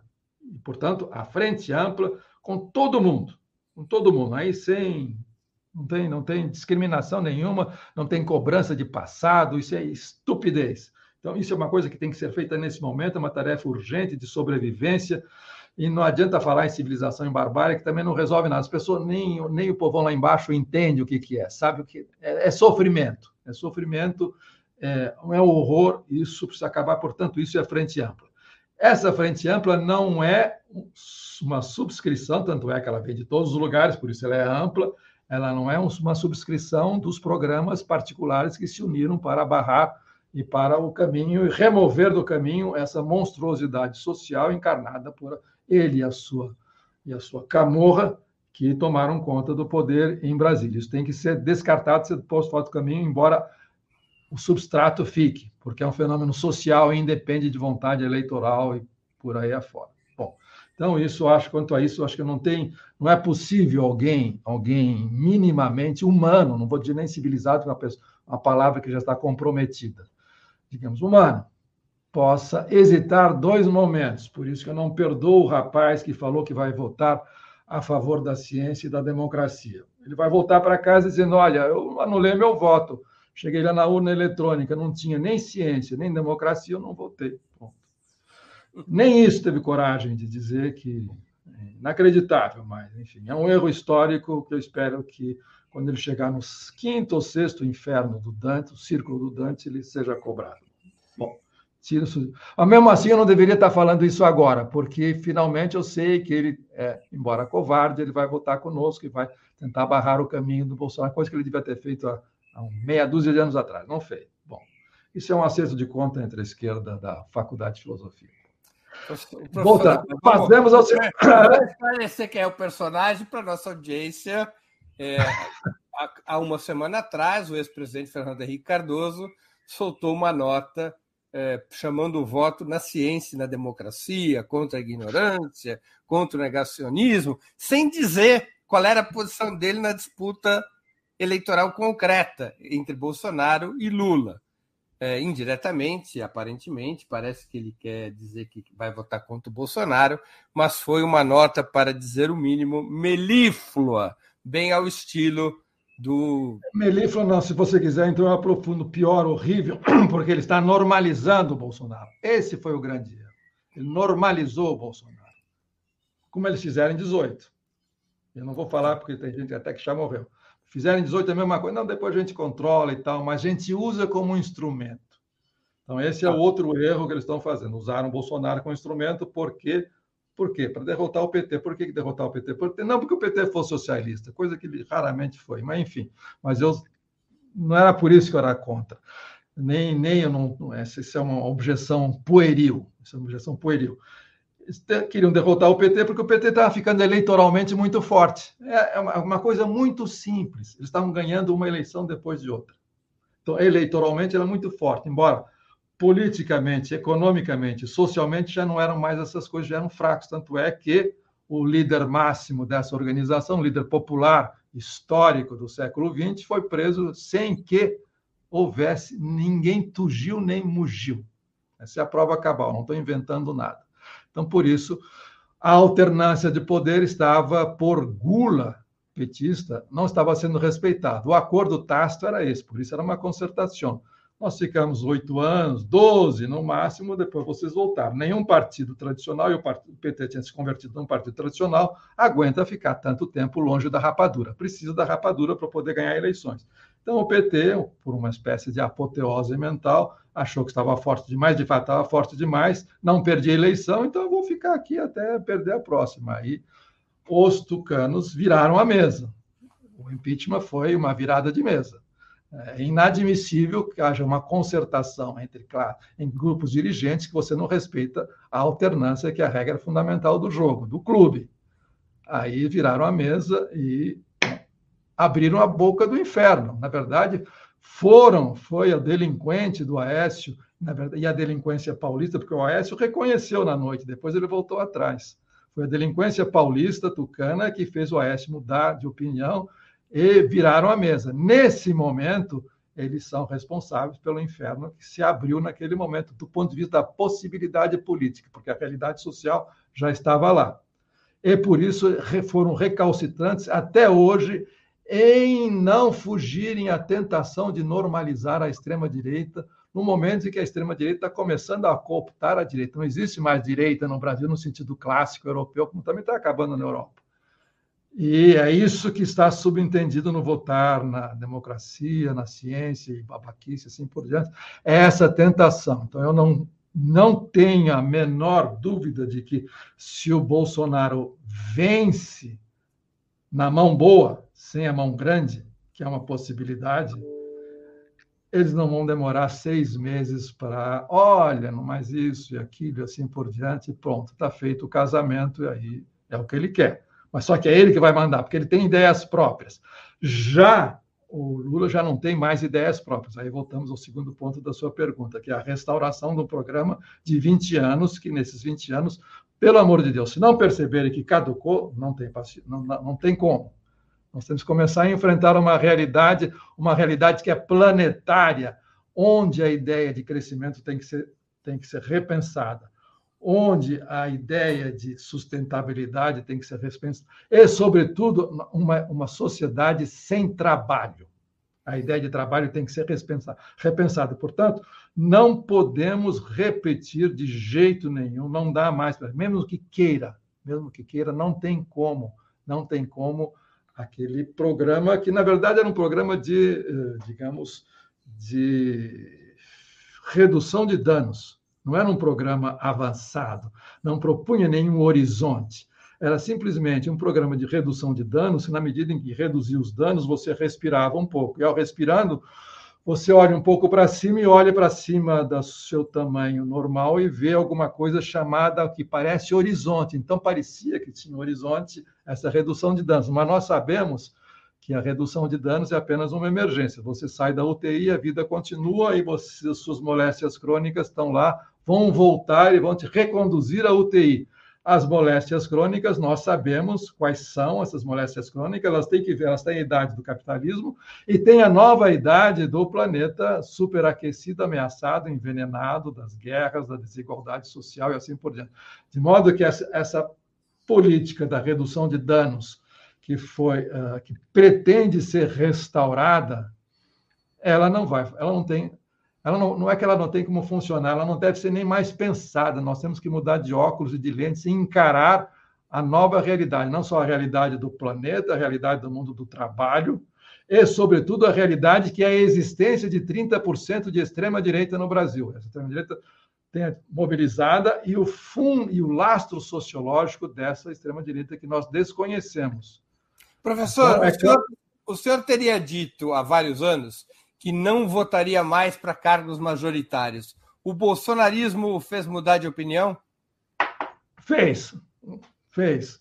Reconheço, reconheço que uh, disse uma besteira com ressalvas, a, com circunstâncias atenuantes. Quando eu disse isso, eu imaginava, como boa parte dos brasileiros, que esse centro, que esse centro de administração, de gestão, de gestão da desgraça nacional iria se perpetuar e que, portanto, nós estaríamos diante de uma alternância monótona indefinida para todo sempre. Nesse sentido, eu não voto mais. Agora, agora a coisa mudou de figura. Agora cada voto conta e cada e redescobri depois de velho o voto é sempre programático e útil. A população nunca votou de maneira política e ideológica, o povão sempre votou útil. Votou útil. Nesse momento estou passando fome. Qual é o voto útil? É o barbudo. Ponto não significa. E, e, por aí, e, e, por aí vamos. Então, eu digo que foi uma besteira circunstancial. Não, não foi, foi, eu acho que foi uma verdade circunstancial. Se eu perpetuasse, se eu uh, persistisse nela, aí seria uma besteira perpétua. Aí agora mudou. Mas voltando, voltando à eleição, o que, que o Bolsonaro, o que, qual é a novidade da extrema-direita brasileira? É pela primeira vez eles estão valorizando a eleição. Por isso eu não poderia ficar, já não voto mais. Pelo contrário, eles estão valorizando a eleição e a eleição como uma coisa decisiva. Isso é uma opinião de um outro cientista político europeu chamado Ivan Krastev. Ele é liberalzão, ele é liberalzão, tal, establishment, mas é muito inteligente. Então, se nós voltamos à era do, da, dos regimes majoritários, quem é majoritário numa eleição tem carta branca. Por isso, uma eleição é encarada. É aquilo que os jogadores de pôquer chamam de. É, é encarada como uma, uma vitória numa, numa, eleição, é uma vitória numa guerra civil. Então, uma vitória tem que ser. Ela não pode ser ambivalente, ela não pode ser ambígua, ela tem que ser clara. É isso que nós queremos. E, portanto, o que, que a extrema-direita está dizendo? Até então, a voto, o voto no centro, que era o nosso voto, centro-esquerda, centro-direita, confundidos há 20, 30 anos, era uma mistificação prometia-se emancipação, reconhecimento, serviços, ninguém cumpria. Então, nós vamos voltar para que isso, isso aconteça. Para que isso aconteça, nós estamos encarando seriamente a eleição. A eleição é pra, feita para mudar a vida das pessoas, das pessoas que querem mudar a vida. É como se elas estivessem respondendo para, para a Thatcher, dizendo que não há alternativa. A direita a extrema-direita foi a primeira a dizer a alternativa sim. A extrema-direita é uma alternativa e nós vamos mudar o mundo através da eleição. Portanto, ganhar uma eleição é ganhar uma guerra. E, portanto, não, há, não vai haver alternância. a alternância, nós vamos impedi-la de todas as maneiras. Vamos mexer no Ministério Público, na Procuradoria-Geral da República, no CSTF, no Parlamento, nós vamos mexer tudo aquilo que, que é instituição, vamos transformar em facção, de maneira que ela garanta a nossa reeleição. Professor, a nossa... Hã? Não, eu vou. Mas, vou... Vai, mas tem que ter eleição, tem que ter eleição. Então, uma maneira, uma maneira de começar a combater essa tendência é ganhar uma eleição. Daí, digamos, o caráter absolutamente inquestionável da necessidade de ganhar essa eleição em outubro e já ganhar no primeiro turno. Isto é, nós temos que fazê-los provar do veneno deles. É isso. Nós também estamos levando a sério, mas nós não estamos levando a sério. Houve mobilização de esquerda nessas eleições? Houve uma proposta nova, uma visão nova do mundo? Não. Restaurar o que nós fizemos, os nossos programas premiados de 20 anos atrás, que foram todos anti-reformas de tudo, anti-reforma agrária, anti-reforma urbana, anti-reforma, tudo. Tudo. Estão propondo o mesmo do mesmo novamente. Digo, a, a facção, digamos, o, a tendência dominante lulopetista assim por diante. O resto é a ampliação dessa frente. Isso é um convite ao suicídio político. Daqui a seis meses, na passagem do poder, daqui a seis meses do ano que vem, vai há o perigo de um novo junho. A, a casa vai cair. Não adianta novamente eu colocar, restabelecer na sua integridade fiscalizadora o IBM, o IBAMA, o ICMBio, assim por diante, os centros de pesquisa. É claro que isso é bom, é imprescindível mas não vai mudar, não vai mudar da noite para o vinho, isto é, a desgraça continua.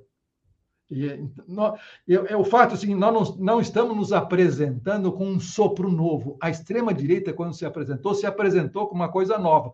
Mesmo que essa coisa nova tivesse no seu horizonte uma explosão, o fim do mundo.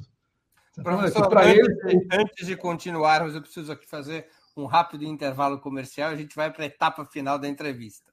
Vamos antes, lá. É, eu queria pedir novamente a vocês que contribuam financeiramente com Opera Mundi. Há seis formas de fazê-lo. A primeira é a assinatura solidária em nosso site, operamundi.com.br barra apoio. A segunda é se tornando membro pagante de nosso canal no YouTube. Basta clicar em Seja Membro e escolher um valor no nosso cardápio de opções. A terceira é contribuindo agora mesmo com o Super eh, Chat. A quarta, nos enviando um super sticker. A quinta, através da ferramenta Valeu, valeu demais quando estiverem assistindo aos nossos programas gravados. A sexta é através do Pix. Nossa chave no Pix é apoia.operamundi.com.br. Vou repetir. Nossa chave no Pix é apoia.operamundi.com.br. É, a imprensa independente, a Opera Mundi, precisam do seu apoio para se manter e seguir adiante. Nós não somos uma igreja, mas dependemos do dízimo, do dízimo dos nossos espectadores e dos nossos leitores. Portanto, peço a todos vocês, não importa o valor, mas peço que contribuam através de uma dessas formas. Para nós é essencial este apoio militante. Professor, uma pergunta objetiva. A derrota eleitoral de Bolsonaro portanto, seria insuficiente para desarticular a extrema-direita. Seria necessário é, enfrentar outros problemas para que isso viesse a acontecer? Sim. Agora não pergunte para mim o que, que deve fazer. Eu não sou dirigente político, não tenho bola de cristal, mas uh, a primeira coisa que nós temos, digamos que nos convencer é que o bolsonarismo está aí, vai ficar por uma ou duas gerações. O bolsonarismo é um nome, digamos, provisório para a consolidação de uma prática, uma mobilização, uma insurgência permanente de extrema direita. E ela tende a, ela tende a se agravar. Ela tende a se agravar porque não há solução à vista do ponto de vista material, social, econômico e político por, as, e por aí vai. E ela tende a se agravar pelo seguinte, porque ah, vamos ficar focar num problema no, entre, os inúmeros, entre os inúmeros componentes da tempestade perfeita, como se diz no jargão, que se armou sobre o planeta, o principal, a, a ameaça principal, eu vou descartar a ameaça nuclear, que a gente nunca sabe nesse jogo de pôquer o que, que é blefe e o que, que não é blefe. Pode ser que alguém pague para ver e aí não vamos ver nada, porque o mundo acaba mesmo. mas a ameaça principal é o desequilíbrio, nem é crise, crise é uma palavra progressista que implica em solução. É, é o aquecimento global, é a mudança climática, enfim. É o desastre já anunciado. Nós já ultrapassamos, eu não sou especialista no assunto, mas leio, procuro ler o que for possível nós já ultrapassamos aquele momento em que a natureza, a dita natureza, a controvérsia a respeito desse conceito, já não tem mais os recursos para repor aquilo que foi queimado, digamos assim. É um outro nome para entropia e, portanto, nós já ultrapassamos esse limiar e as externalidades vão continuar a crescer exponencialmente, aumentar a entropia, o significa que nós vamos, vamos acrescentar a massa daqueles que não têm mais noção do que seja emprego ou salário, como se isso fosse a salvação. Não esquecemos, não posso esquecer que eu sou socialista e, portanto, sou contra o salário, o assalariamento, que é subordinação e dominação, além de exploração. Mas a gente já começa a falar em salário como uma espécie de mundo utópico cor-de-rosa, o mundo dos ursinhos voadores é o mundo do assalariamento. Mas, enfim, não esquecemos que essa mudança climática, que se agrava olhos vistos todo ano, é só olhar a televisão, você vê tudo, tudo tá, as barbaridades estão acontecendo, de deslizamento a, a, incêndio florestal. Eu vou deixar de lado a mineração, porque é outro caso está agravando. A, big, a, a grande mineração está aprofundando ainda mais essa desertificação. De qualquer maneira, a mudança climática, conforme ela progride, e o resto é enganação, capitalismo verde, assim por diante, não dá para. Uh, à medida que ela progride, ela vai, ela vai somando mais populações em estado precário ou desesperador aos já desempregados, aos imigrantes, de modo que a massa de gente estropiada, a massa de gente estropiada que vai se multiplicar na próxima, no próximo período, como se dizia antigamente, quando a gente fazia análise de conjuntura, que nem existe mais conjuntura, no próximo período, é gigantesca. É uma massa que está se uh, convergindo para a vivência permanente, a experiência permanente da desgraça social, política, econômica, sanitária, alimentar, e, portanto, vai aumentar a pressão migratória, entre outras coisas. Vai aumentar a pressão social diante da desigualdade que esses imigrantes vão encontrar de maneira superlativa nos centros, entre aspas, de acolhimento, que não terão mais condições. Daqui a pouco os ucranianos serão expulsos da Europa, não tem como, não há, não há orçamento que aguente um milhão, milhões de refugiados ucranianos, que serão convidados polidamente, com o pé na bunda, a voltar para casa e levar tiro. Bom, então, imagina isso, a, digamos, a massa dos desgraçados, dos condenados da terra, como diria o Franz Fanon, vai triplicar no, nos próximos dois, três, quatro anos. Não tem como, que vai coincidir com a vigência do novo governo da Frente Ampla, seja lá quem for o seu dirigente. Pode ser o Lula, depois será um outro, não sei se nós continuarmos a ganhar eleições. Ora, um, uh, um observador, um grande estudioso, um sociólogo das religiões, chamado Julian Speyer, que todo mundo conhece, atualmente ele é até colunista na Folha, e publicou um livro que eu li, chamado O Povo de Deus é Muito Bom. E como esse do rapaz, que eu não consegui guardar o nome, acho que é Alexandre, que eu li hoje de manhã na UOL. Ele diz o seguinte, no fim, no, fim, no fim do livro, ele tem duas páginas em que ele fala do fim do mundo. Ele fala do fim do mundo, tanto no sentido religioso, quanto no sentido mundano, secular. E quando ele fala no sentido religioso, é o Apocalipse, que é o livro predileto dos evangélicos. E ele, quando ele fala no sentido secular, ele está falando do aquecimento global ou do, digamos, da, do, digamos, do enlouquecimento da máquina termodinâmica chamada planeta Terra. E que, portanto, vai multiplicar o número, o número de pessoas em condições de favelização. É o planeta favela do Mike Davis que vai, de certa maneira, vai aumentar, vai crescer e vai mudar de qualidade num certo sentido.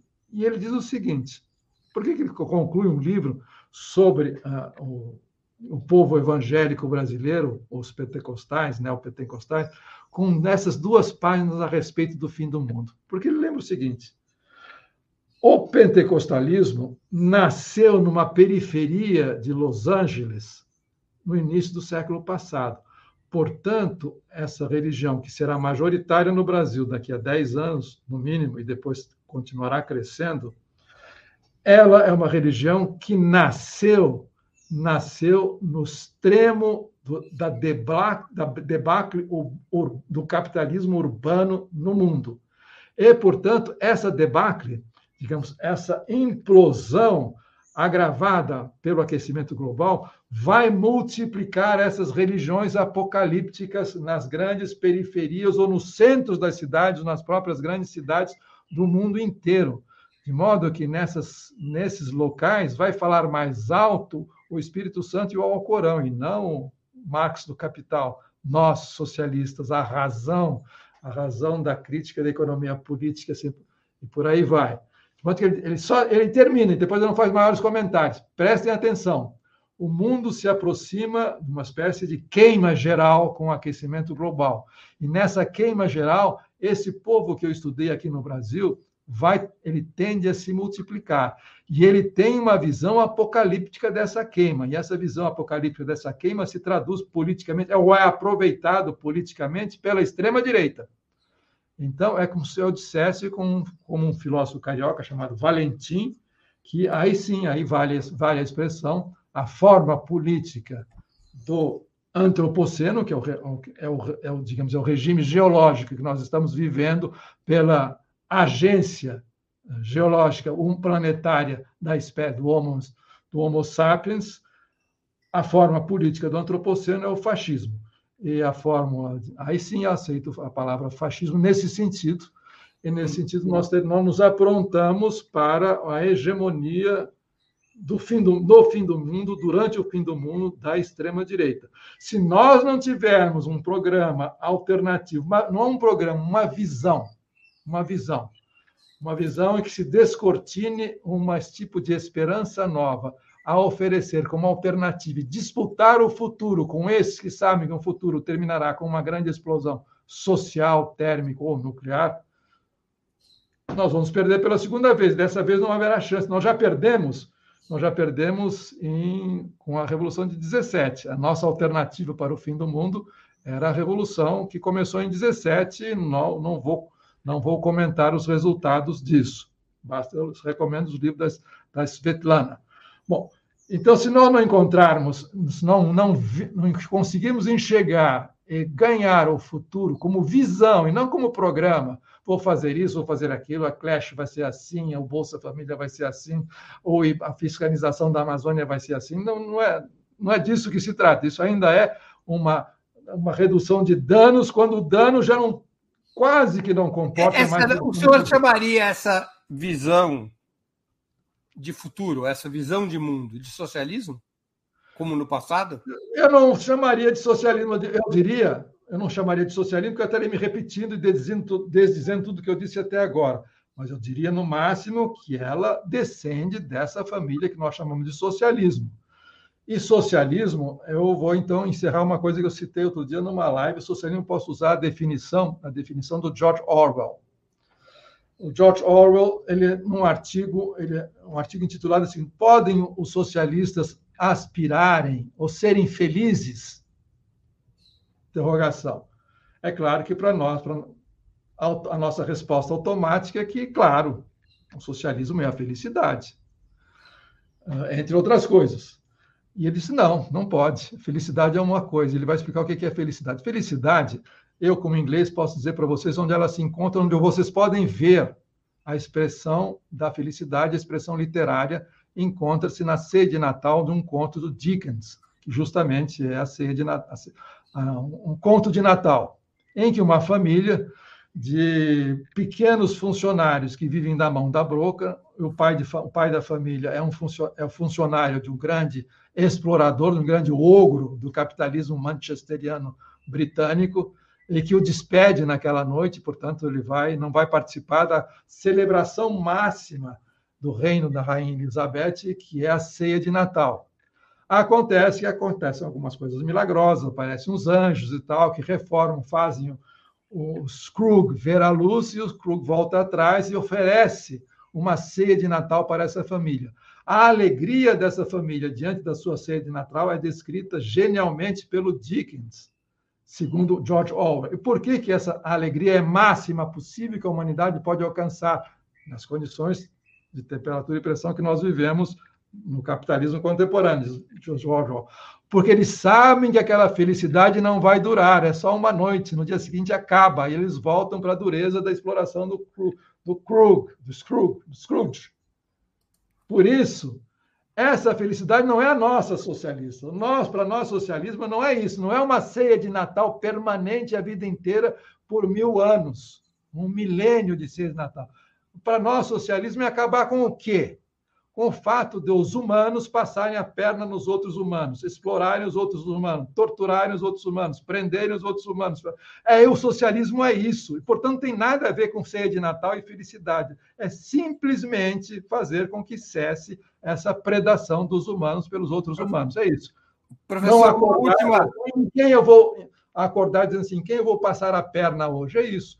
Quando ninguém acordar mais com esse pensamento, para me dar bem, Professor, uma última pergunta. Queria fazer uma última pergunta de mérito ah. para o senhor. Depois a gente já vai para as nossas despedidas, que eu não quero abusar do seu tempo. O que, que o senhor espera no, em um duplo sentido de um terceiro governo Lula? Qual é o duplo sentido? O que o senhor gostaria de ver sendo feito e o que acha que será feito? Olha, quer dizer, eu vou te dar uma resposta sofística. Eu espero, espero tudo e não espero nada absolutamente nada. Eu sei que a primeira providência que ele vai fazer é aquilo que seus aliados da Frente Ampla querem. A austeridade fiscal, teto de gasto, trololó, trololó, trololó. Já começa por aí, mas tudo bem. Como o primeiro mandato foi assim. Mas não é isso, não é isso que me preocupa.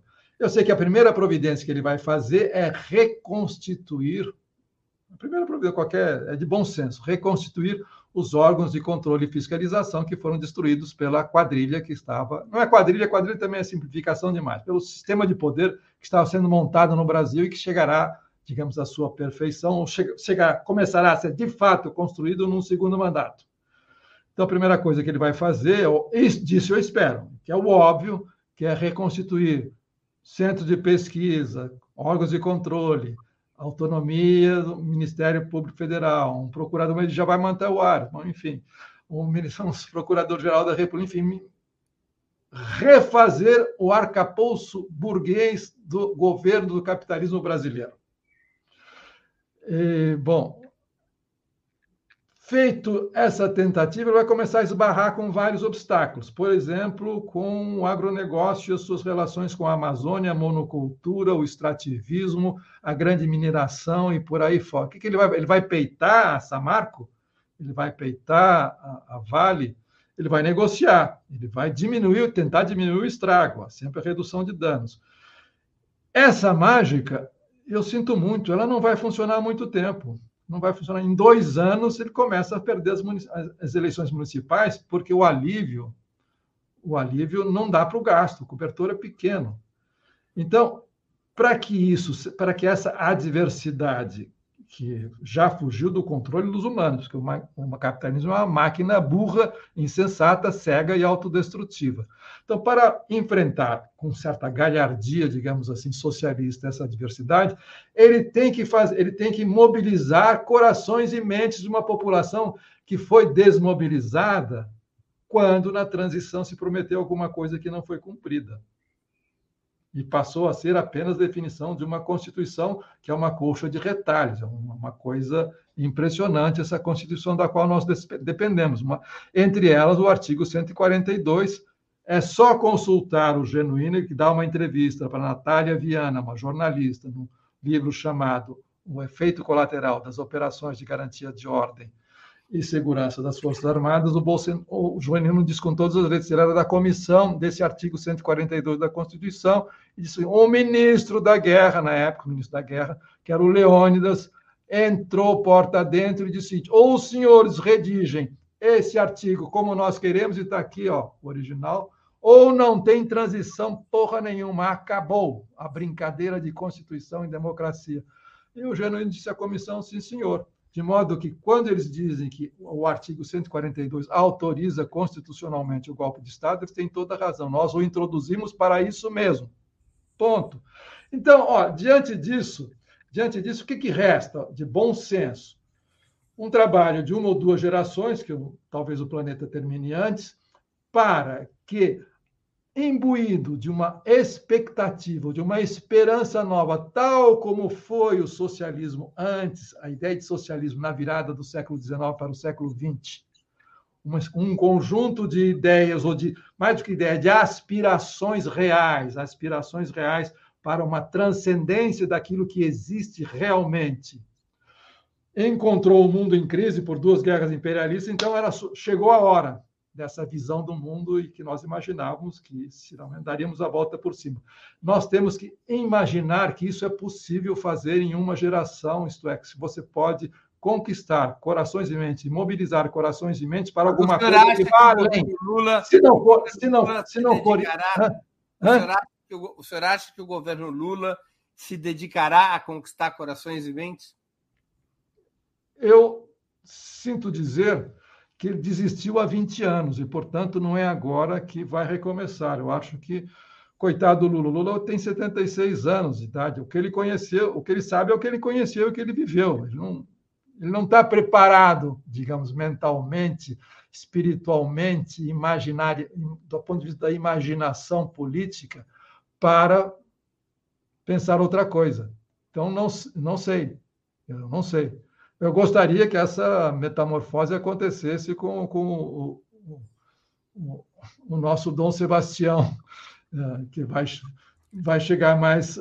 Se isso não acontecer, se nós não mudarmos as lentes pelas quais nós enxergarmos o mundo e conseguirmos, conseguirmos, de certa maneira, eh, plantar no coração das, e na cabeça das pessoas uma semente de inconformismo com os planos alternativos que se apareçam aí. O principal plano alternativo que está aí chama-se extrema-direita. Esse é o ponto que está cooptando a direita.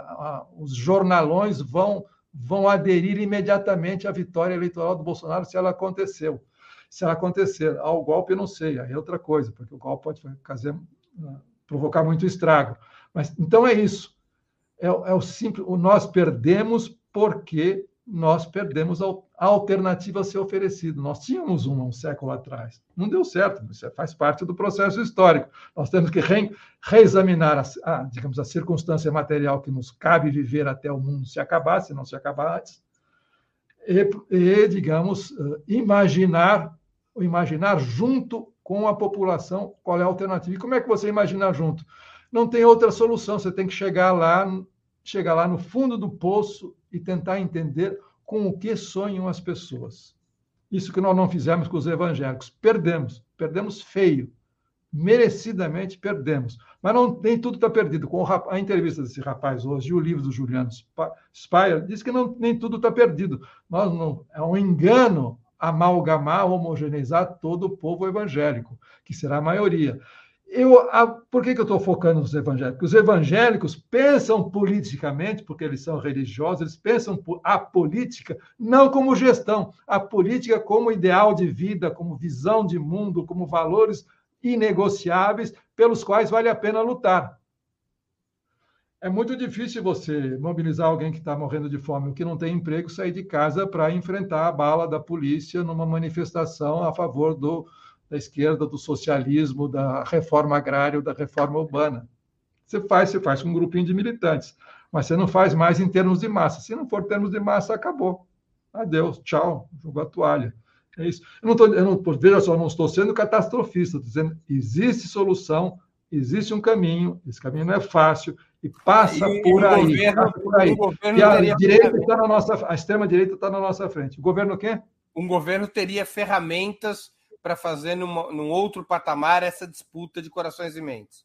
O governo poderia não atrapalhar, mas eu preciso, não vou falar em partido, não vou falar em organização, tem alguma coisa que tem que ser na base. E nós, nós não sabemos o que é base. Trabalho de base também é uma palavra progressista que não diz mais nada. Mas nós temos que saber lá, chegar no povão. Isso é a sabedoria do Banomral. Se você não saberem, não soube, vocês perderam o contato com o povo, não sabe o que ele quer, pensa, deseja, sonha, morreu, irmão, acabou. É isso. Perdeu, perdeu. Professor, nós estamos chegando ao fim da nossa conversa e eu queria fazer duas perguntas que eu sempre faço aos nossos convidados e convidadas antes das despedidas. A primeira, qual livro o senhor gostaria de sugerir aos nossos espectadores? E a segunda pergunta, qual filme ou série, e ou série, poderia indicar a quem nos acompanha? Bom, livro, livro, eu vou, eu estava dizendo, posso dar, posso contar o segredo? A, a casa é sua. Aqui, que isso aqui não é improvisado. Vocês me encomendaram essa pergunta. A Laila me disse: Olha, nós vamos fazer uma pergunta assim, o um assado. E eu mandei um e-mail para ela me explicando, dizendo o seguinte: Olha, então, eh, ontem, ontem, domingo à tarde, eu saí pela primeira vez, pela terceira vez em quase três anos de pandemia. Eu tenho 80 anos, sou casado e tenho que preservar. Somos dois e um tem que cuidar do outro. De modo que todo cuidado é pouco, não dá, não dá moleza para o bicho. Então, ontem eu aproveitei para sair numa ocasião excepcional, que era a leitura dramática de uma peça teatral na ocupação 9 de julho, organizada pelo um diretor teatral que eu conheço desde criancinha, Alexandre Dalfarra. E a peça é a Rainha Lira, do Robert Schwartz, que saiu este ano. E, bom, a leitura foi tumultuada, como era para como foi como ele parte das jornadas de junho, a, a, leitura foi tão tumultuada quanto a jornada de junho, tinha coisas acontecendo simultaneamente na ocupação, como é um centro de encontro eh, e de militância e de vivência na, tradicional no centro de São Paulo, então tinha gente entrando no meio, atravessando a passeata, digamos assim. Portanto, a leitura foi caótica, mas é um retrato do assunto do livro. Eu falo livro e é uma peça teatral, mas é um livro em que o, Roberto, digamos, alcança, alcança, digamos, momentos de grande escritor, de grande perfeição literária uh, extraordinários. Eu não quero, não estou dizendo que o livro não tenha problemas do ponto de vista da interpretação do seu desenrolar dramático. Isso é outra coisa, mas é um livro cuja leitura eu recomendo, sobretudo agora na reta final dessa eleição e nos dois nas semanas dramáticas que, que nos aguardam, e sobretudo porque um dos pontos do livro é o famoso uh, isso, aquilo deu nisso, sim ou não. Como é uma como é uma obra de arte, não tem resposta, óbvio. Bom, Segundo os dois outros livros que eu combinei, que eu disse para a Laila que ia recomendar para ela poder procurar as imagens. Estou desmontando o seu, o seu, o seu programa. Parece, oh, falou de um livro, aparece imediatamente a capa, é instantâneo, é alta tecnologia, a inteligência artificial do programa é imbatível. Os outros dois livros são estrangeiros, são franceses, por acaso. São dois livros notáveis que saíram também esse ano, para a tradução brasileira. Um deles chama-se Escute a Fera, escrita por uma antropóloga francesa de origem, ela é russa, chama-se Nastácia Martin. E, bom, em duas palavras, recomendo vivamente, é um livro notável, não é autoficção, é fix, não, é, não, é, não é autoficção, é um relato, um relato de campo mais refletido, meditado, ela encontra, ela pesquisa, ela pesquisa, ela pesquisa. Nós não, poucos sabem que na Sibéria, colonizada pelo Império Russo, existem ainda povos originários. Existem etnias originárias que foram destribalizadas e agora se reagrupam. Ela estuda um deles e vai com frequência todo verão, porque o inverno não dá, vai todo verão para a Sibéria uh, conversar, fazer pesquisa com seus amigos. E num desses verões Bom, esses, essas etnias têm relações especiais com aquilo que nós ocidentais chamamos de natureza, que para eles não é uma, não é uma coisa separada, e com os, os, os bichos, plantas, rios, montanhas, árvores e, sobretudo, florestas dessa natureza, nas quais moram ursos. E o urso é um personagem desse drama. E ela tem um encontro na floresta com um urso. Num certo sentido, é como se o, o famoso abraço do urso, o urso a ataca mas esse, esse ataque é ambíguo, parece um abraço.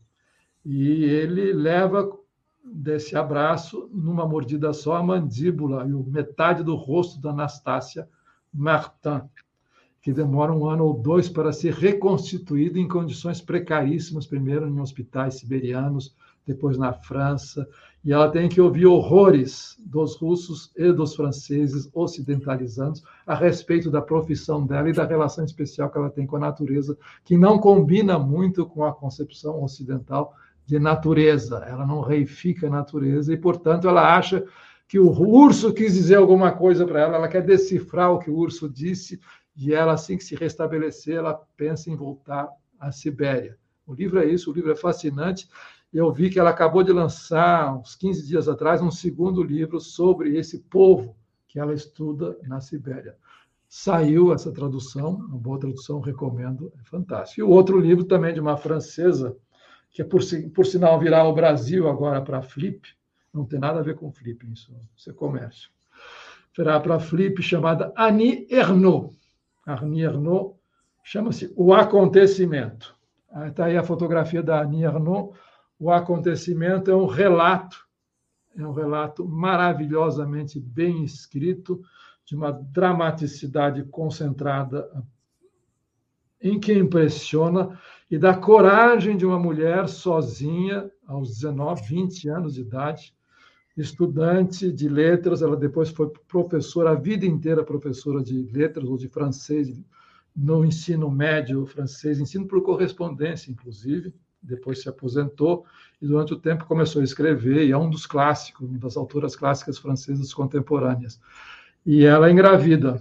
Ela engravida e disse: Eu não quero ter filho agora. É o drama dela para conseguir abortar no momento em que o aborto era proibido na França. E ela conta com coragem, ela enfrenta esse drama pessoal, que não é uma banalidade decidir abortar. Está nesse livro de menos de 100 páginas, que se lê numa noite com grande entusiasmo. Bom, e livro brasileiro, o outro livro brasileiro, não é desse ano, não é desse ano, mas foi o que mais nos meu, no meu exílio, confinamento em pandêmico, foi o que eu li com maior interesse e entusiasmo, que são os anos de chumbo do veterano Chico Buarque. Pelo menos algum dos contos, eu acho que ele chega à obra-prima. É o primeiro conto que eu recomendo vivamente, que é o Meu Tio, o meu tio está ali, digamos, a sociedade de empreendedores bolsonarista naturalizado. Eu não vou contar o filme, não vou contar, não vou resumir, vou apenas recomendar que se leia uma resenha de uma amiga minha, que é crítica literária, chamada uh, Ivone, Dala, Ivone Daré, Daré Rabelo, que publicou, já não me lembro mais em que site, Planeta Terra Redonda, não sei, em outras palavras, não sei, um site qualquer, um artigo muito bom, excelente, sobre esse livro, mostrando a novidade desse livro. O foco é o que ele chama de a insciência do narrador. O narrador narra, digamos, as barbaridades do Brasil contemporâneo, que não datam apenas do Bolsonaro, como se tivesse recém-chegado de Marte e encontra aquilo como uma espécie encara com naturalidade. E a naturalidade monstruosa já aparece no primeiro conto chamado meu tio. Cinema, vamos lá, Laila. Cinema. Cinema, eu sou, eu não sou cinéfilo, nem sou especialista em cinema. Eu sou apenas uh, adepto consumidor fanático de cinema. Antes da pandemia, eu e minha mulher, o professor Otília, nós íamos praticamente toda noite, se houvesse filme, ao cinema físico, nada consegue substituir a experiência de ver um filme na sala escura de um cinema. Eu acredito plenamente na compreensão do cinema do Bazin. A gente vai ao cinema para encontrar um mundo novo que a gente nunca viu e que o cinema é capaz de revelar. O cinema, portanto, não é uma fotografia realista da realidade, é uma fotografia que penetra as entranhas da, da realidade. E ao penetrar as entranhas da realidade, ele revela um mundo novo possível que transcende esse mesmo mundo. Daí, digamos, a expectativa, o chamamento imaginário que o cinema tem. Mesmo um filme ruim, ele é capaz disso. E por isso é fundamental que seja uma experiência coletiva, mesmo que muda numa sala de cinema. Então, nós íamos ao cinema, fomos privados, fomos privados dessa, desse, dessa experiência que foi o que o Bazin, o Bazin e depois o Paulo Emílio no Brasil, o Bazin experimentou depois da Segunda Guerra Mundial. Era possível reconstituir o mundo com clubes de cinema, porque na, nos cinemas nós conquistaríamos a, o coração e as mentes, os corações e as mentes dos futuros cidadãos de um país, de uma humanidade que ultrapassasse capitalismo, imperialismo, guerra, antissemitismo, genocídio, campo e assim por diante. E ele descobriu a grande revelação do pós-guerra, que foi o realismo italiano. Jamais se fez ou se fará cinema tão bom quanto os italianos fizeram coletivamente. Precisa ser um cinema coletivo de pequenos, médios e grandes autores, não só de gênios. Bom, e com isso, nós nos privamos dessa experiência e temos, tivemos que nos valer da nossa discoteca pessoal, que não é pequena, mas nos três, quase três anos de confinamento, nós vimos e revimos várias vezes. Então, nós fazemos retrospectivas domésticas, os nossos diretores prediletos. Agora, com a morte do Godard, resolvemos fazer uma retrospectiva do Godard. Eu já confesso de saída que eu prefiro o Godard da primeira fase, preto e branco, e sou fã absoluto do Vivre sa vie, Viver a Vida. Eu acho uma obra-prima, um das grandes, dos grandes filmes do século XX. O meu, o meu Godard é o Godard dos anos 60, até 68. Mas depois, indas e baixos. E fazendo, e fazendo essa retrospectiva do Godard, eu descobri, redescobri um filme que eu não via há muito tempo, que é o Masculino Feminino. É um grande filme. É um grande filme, eu não vou, eu fiz várias descobertas vendo o filme, eu não vou contar aqui, não vou chateá-los e tal, mas recomendo, eu sei que muita gente está revendo o Godard, aproveitou a ocasião infeliz da morte do Godard, que aliás uma morte heróica, diga-se passagem, e o filme é notável, inclusive pela continuidade com outro filme notável, um documentário francês, chama-se Crônica de Verão, de 1962, feito pelo Edgar Morin e o Jean Ronre. Nessa crônica de verão, nós vemos ali nascendo o que vai explodir em 68. O Godard entendeu perfeitamente esse, esse documentário do Edgar Morin e está nos filmes dele aparentemente bobos de histórias banais e sobretudo no masculino e feminino em que nós percebemos a transição da, da conversa e da entrevista ao truque do Godard de fazer diálogos dos dois personagens, começa descostas e depois só se vê a cara da, daquele que responde e a voz em off, fora do quadro, não em off, fora do quadro, daquele que pergunta, é entrevista. As conversas são entrevistas e nós sabemos que aquele. É, e o assunto pode ser anônimo, mas é o campo preparatório para a explosão de 68. Eu redescobri, como se fosse um filme novo, o masculino feminino do Godard, e recomendo porque é um belo filme, dá prazer e, e realmente reabre essa chama, essa chama que o cinema é capaz de despertar. E todos os cortes, todos os cortes do filme, a passagem de um plano para o outro, nós ouvimos barulho de tiro, de metralhadora.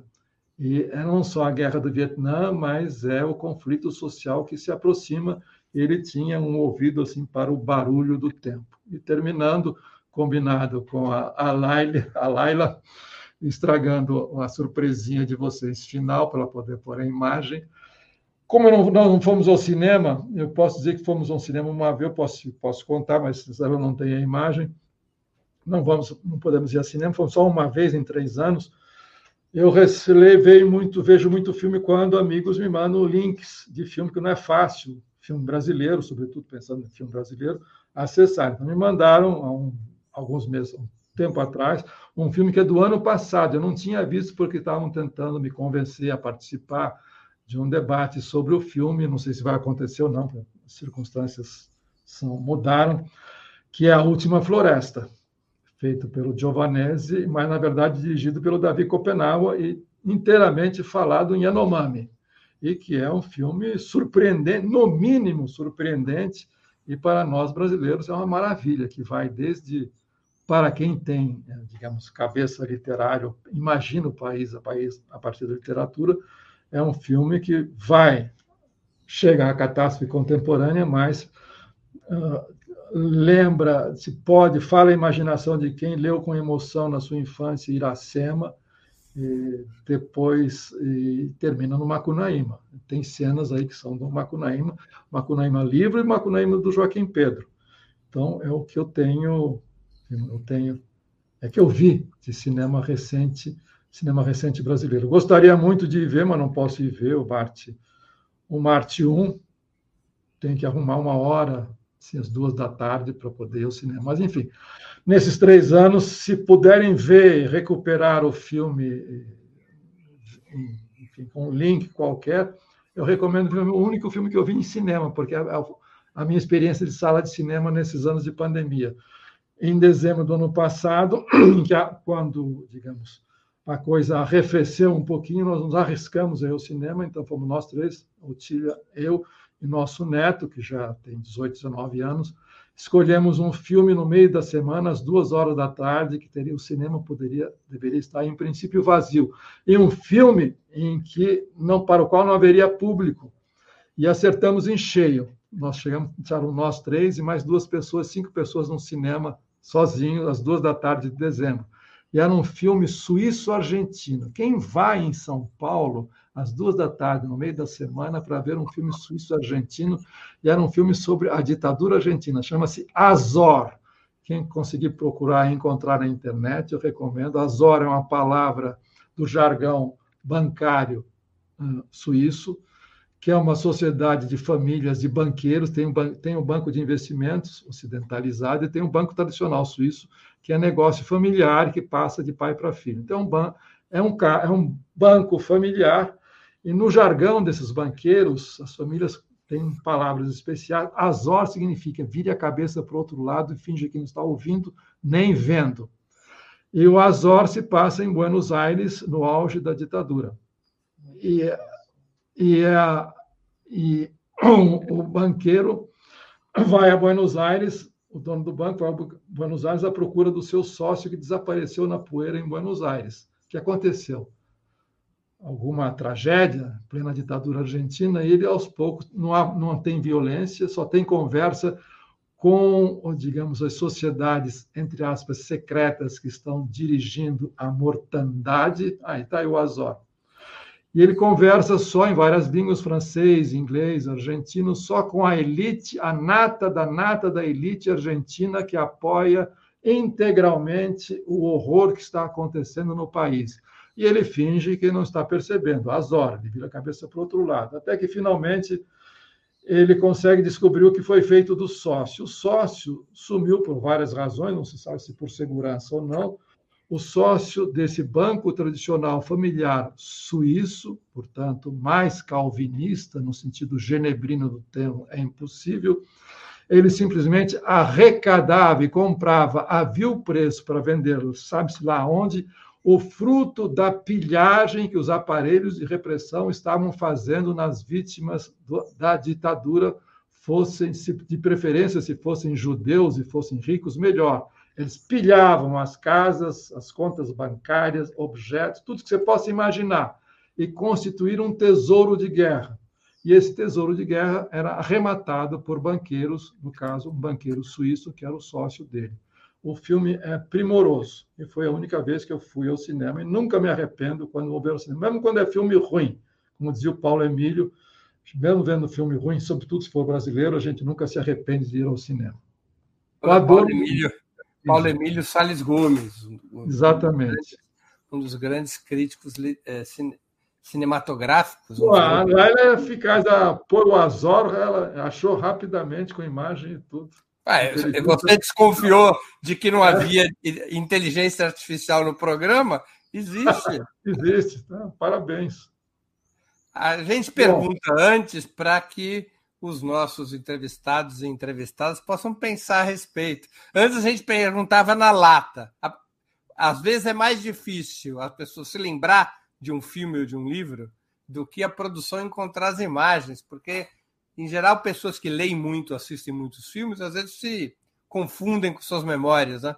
Claro, Ficam paralisados. Claro. Professor Paulo Arantes, eu queria agradecer muito pelo seu tempo e por essa conversa tão essencial e interessante. Muito obrigado por aceitar nosso convite. Eu agradeço o convite, fiquei muito encantado com a conversa essa manhã de sábado fria. Em, em, outros tempos, faíamos esquentando os tamborins. Na verdade, nós estamos tremendo os tamborins, não sabemos o que vem pela frente, se é um horror ou não. Ou, enfim, o coach hoje na UOL diria: não, dia, dia 2 à noite será o grande carnaval, aquele do, do Vai Passar, do Chico Buarque, que vai passar novamente. Esperemos. Esperemos que vai durar pouco. Então, é bom comemorar com muita intensidade, beber muito, encher a cara, uma boa ressaca porque depois da ressaca vai ser duro. Muito bem, muito obrigado novamente, professor, e boa sorte Boa sorte. Obrigado para todos nós, para todos nós. Um abraço, obrigado. Abraço, abraço. Agradeço a Laila também, que ao Nossa produtora. Tá muito bem. simpática e eficiente. Isso, não, não por acaso estuda filosofia. tá bem, tá bem. Tem que puxar a sardinha para a Faculdade de Filosofia da USP, tá certo.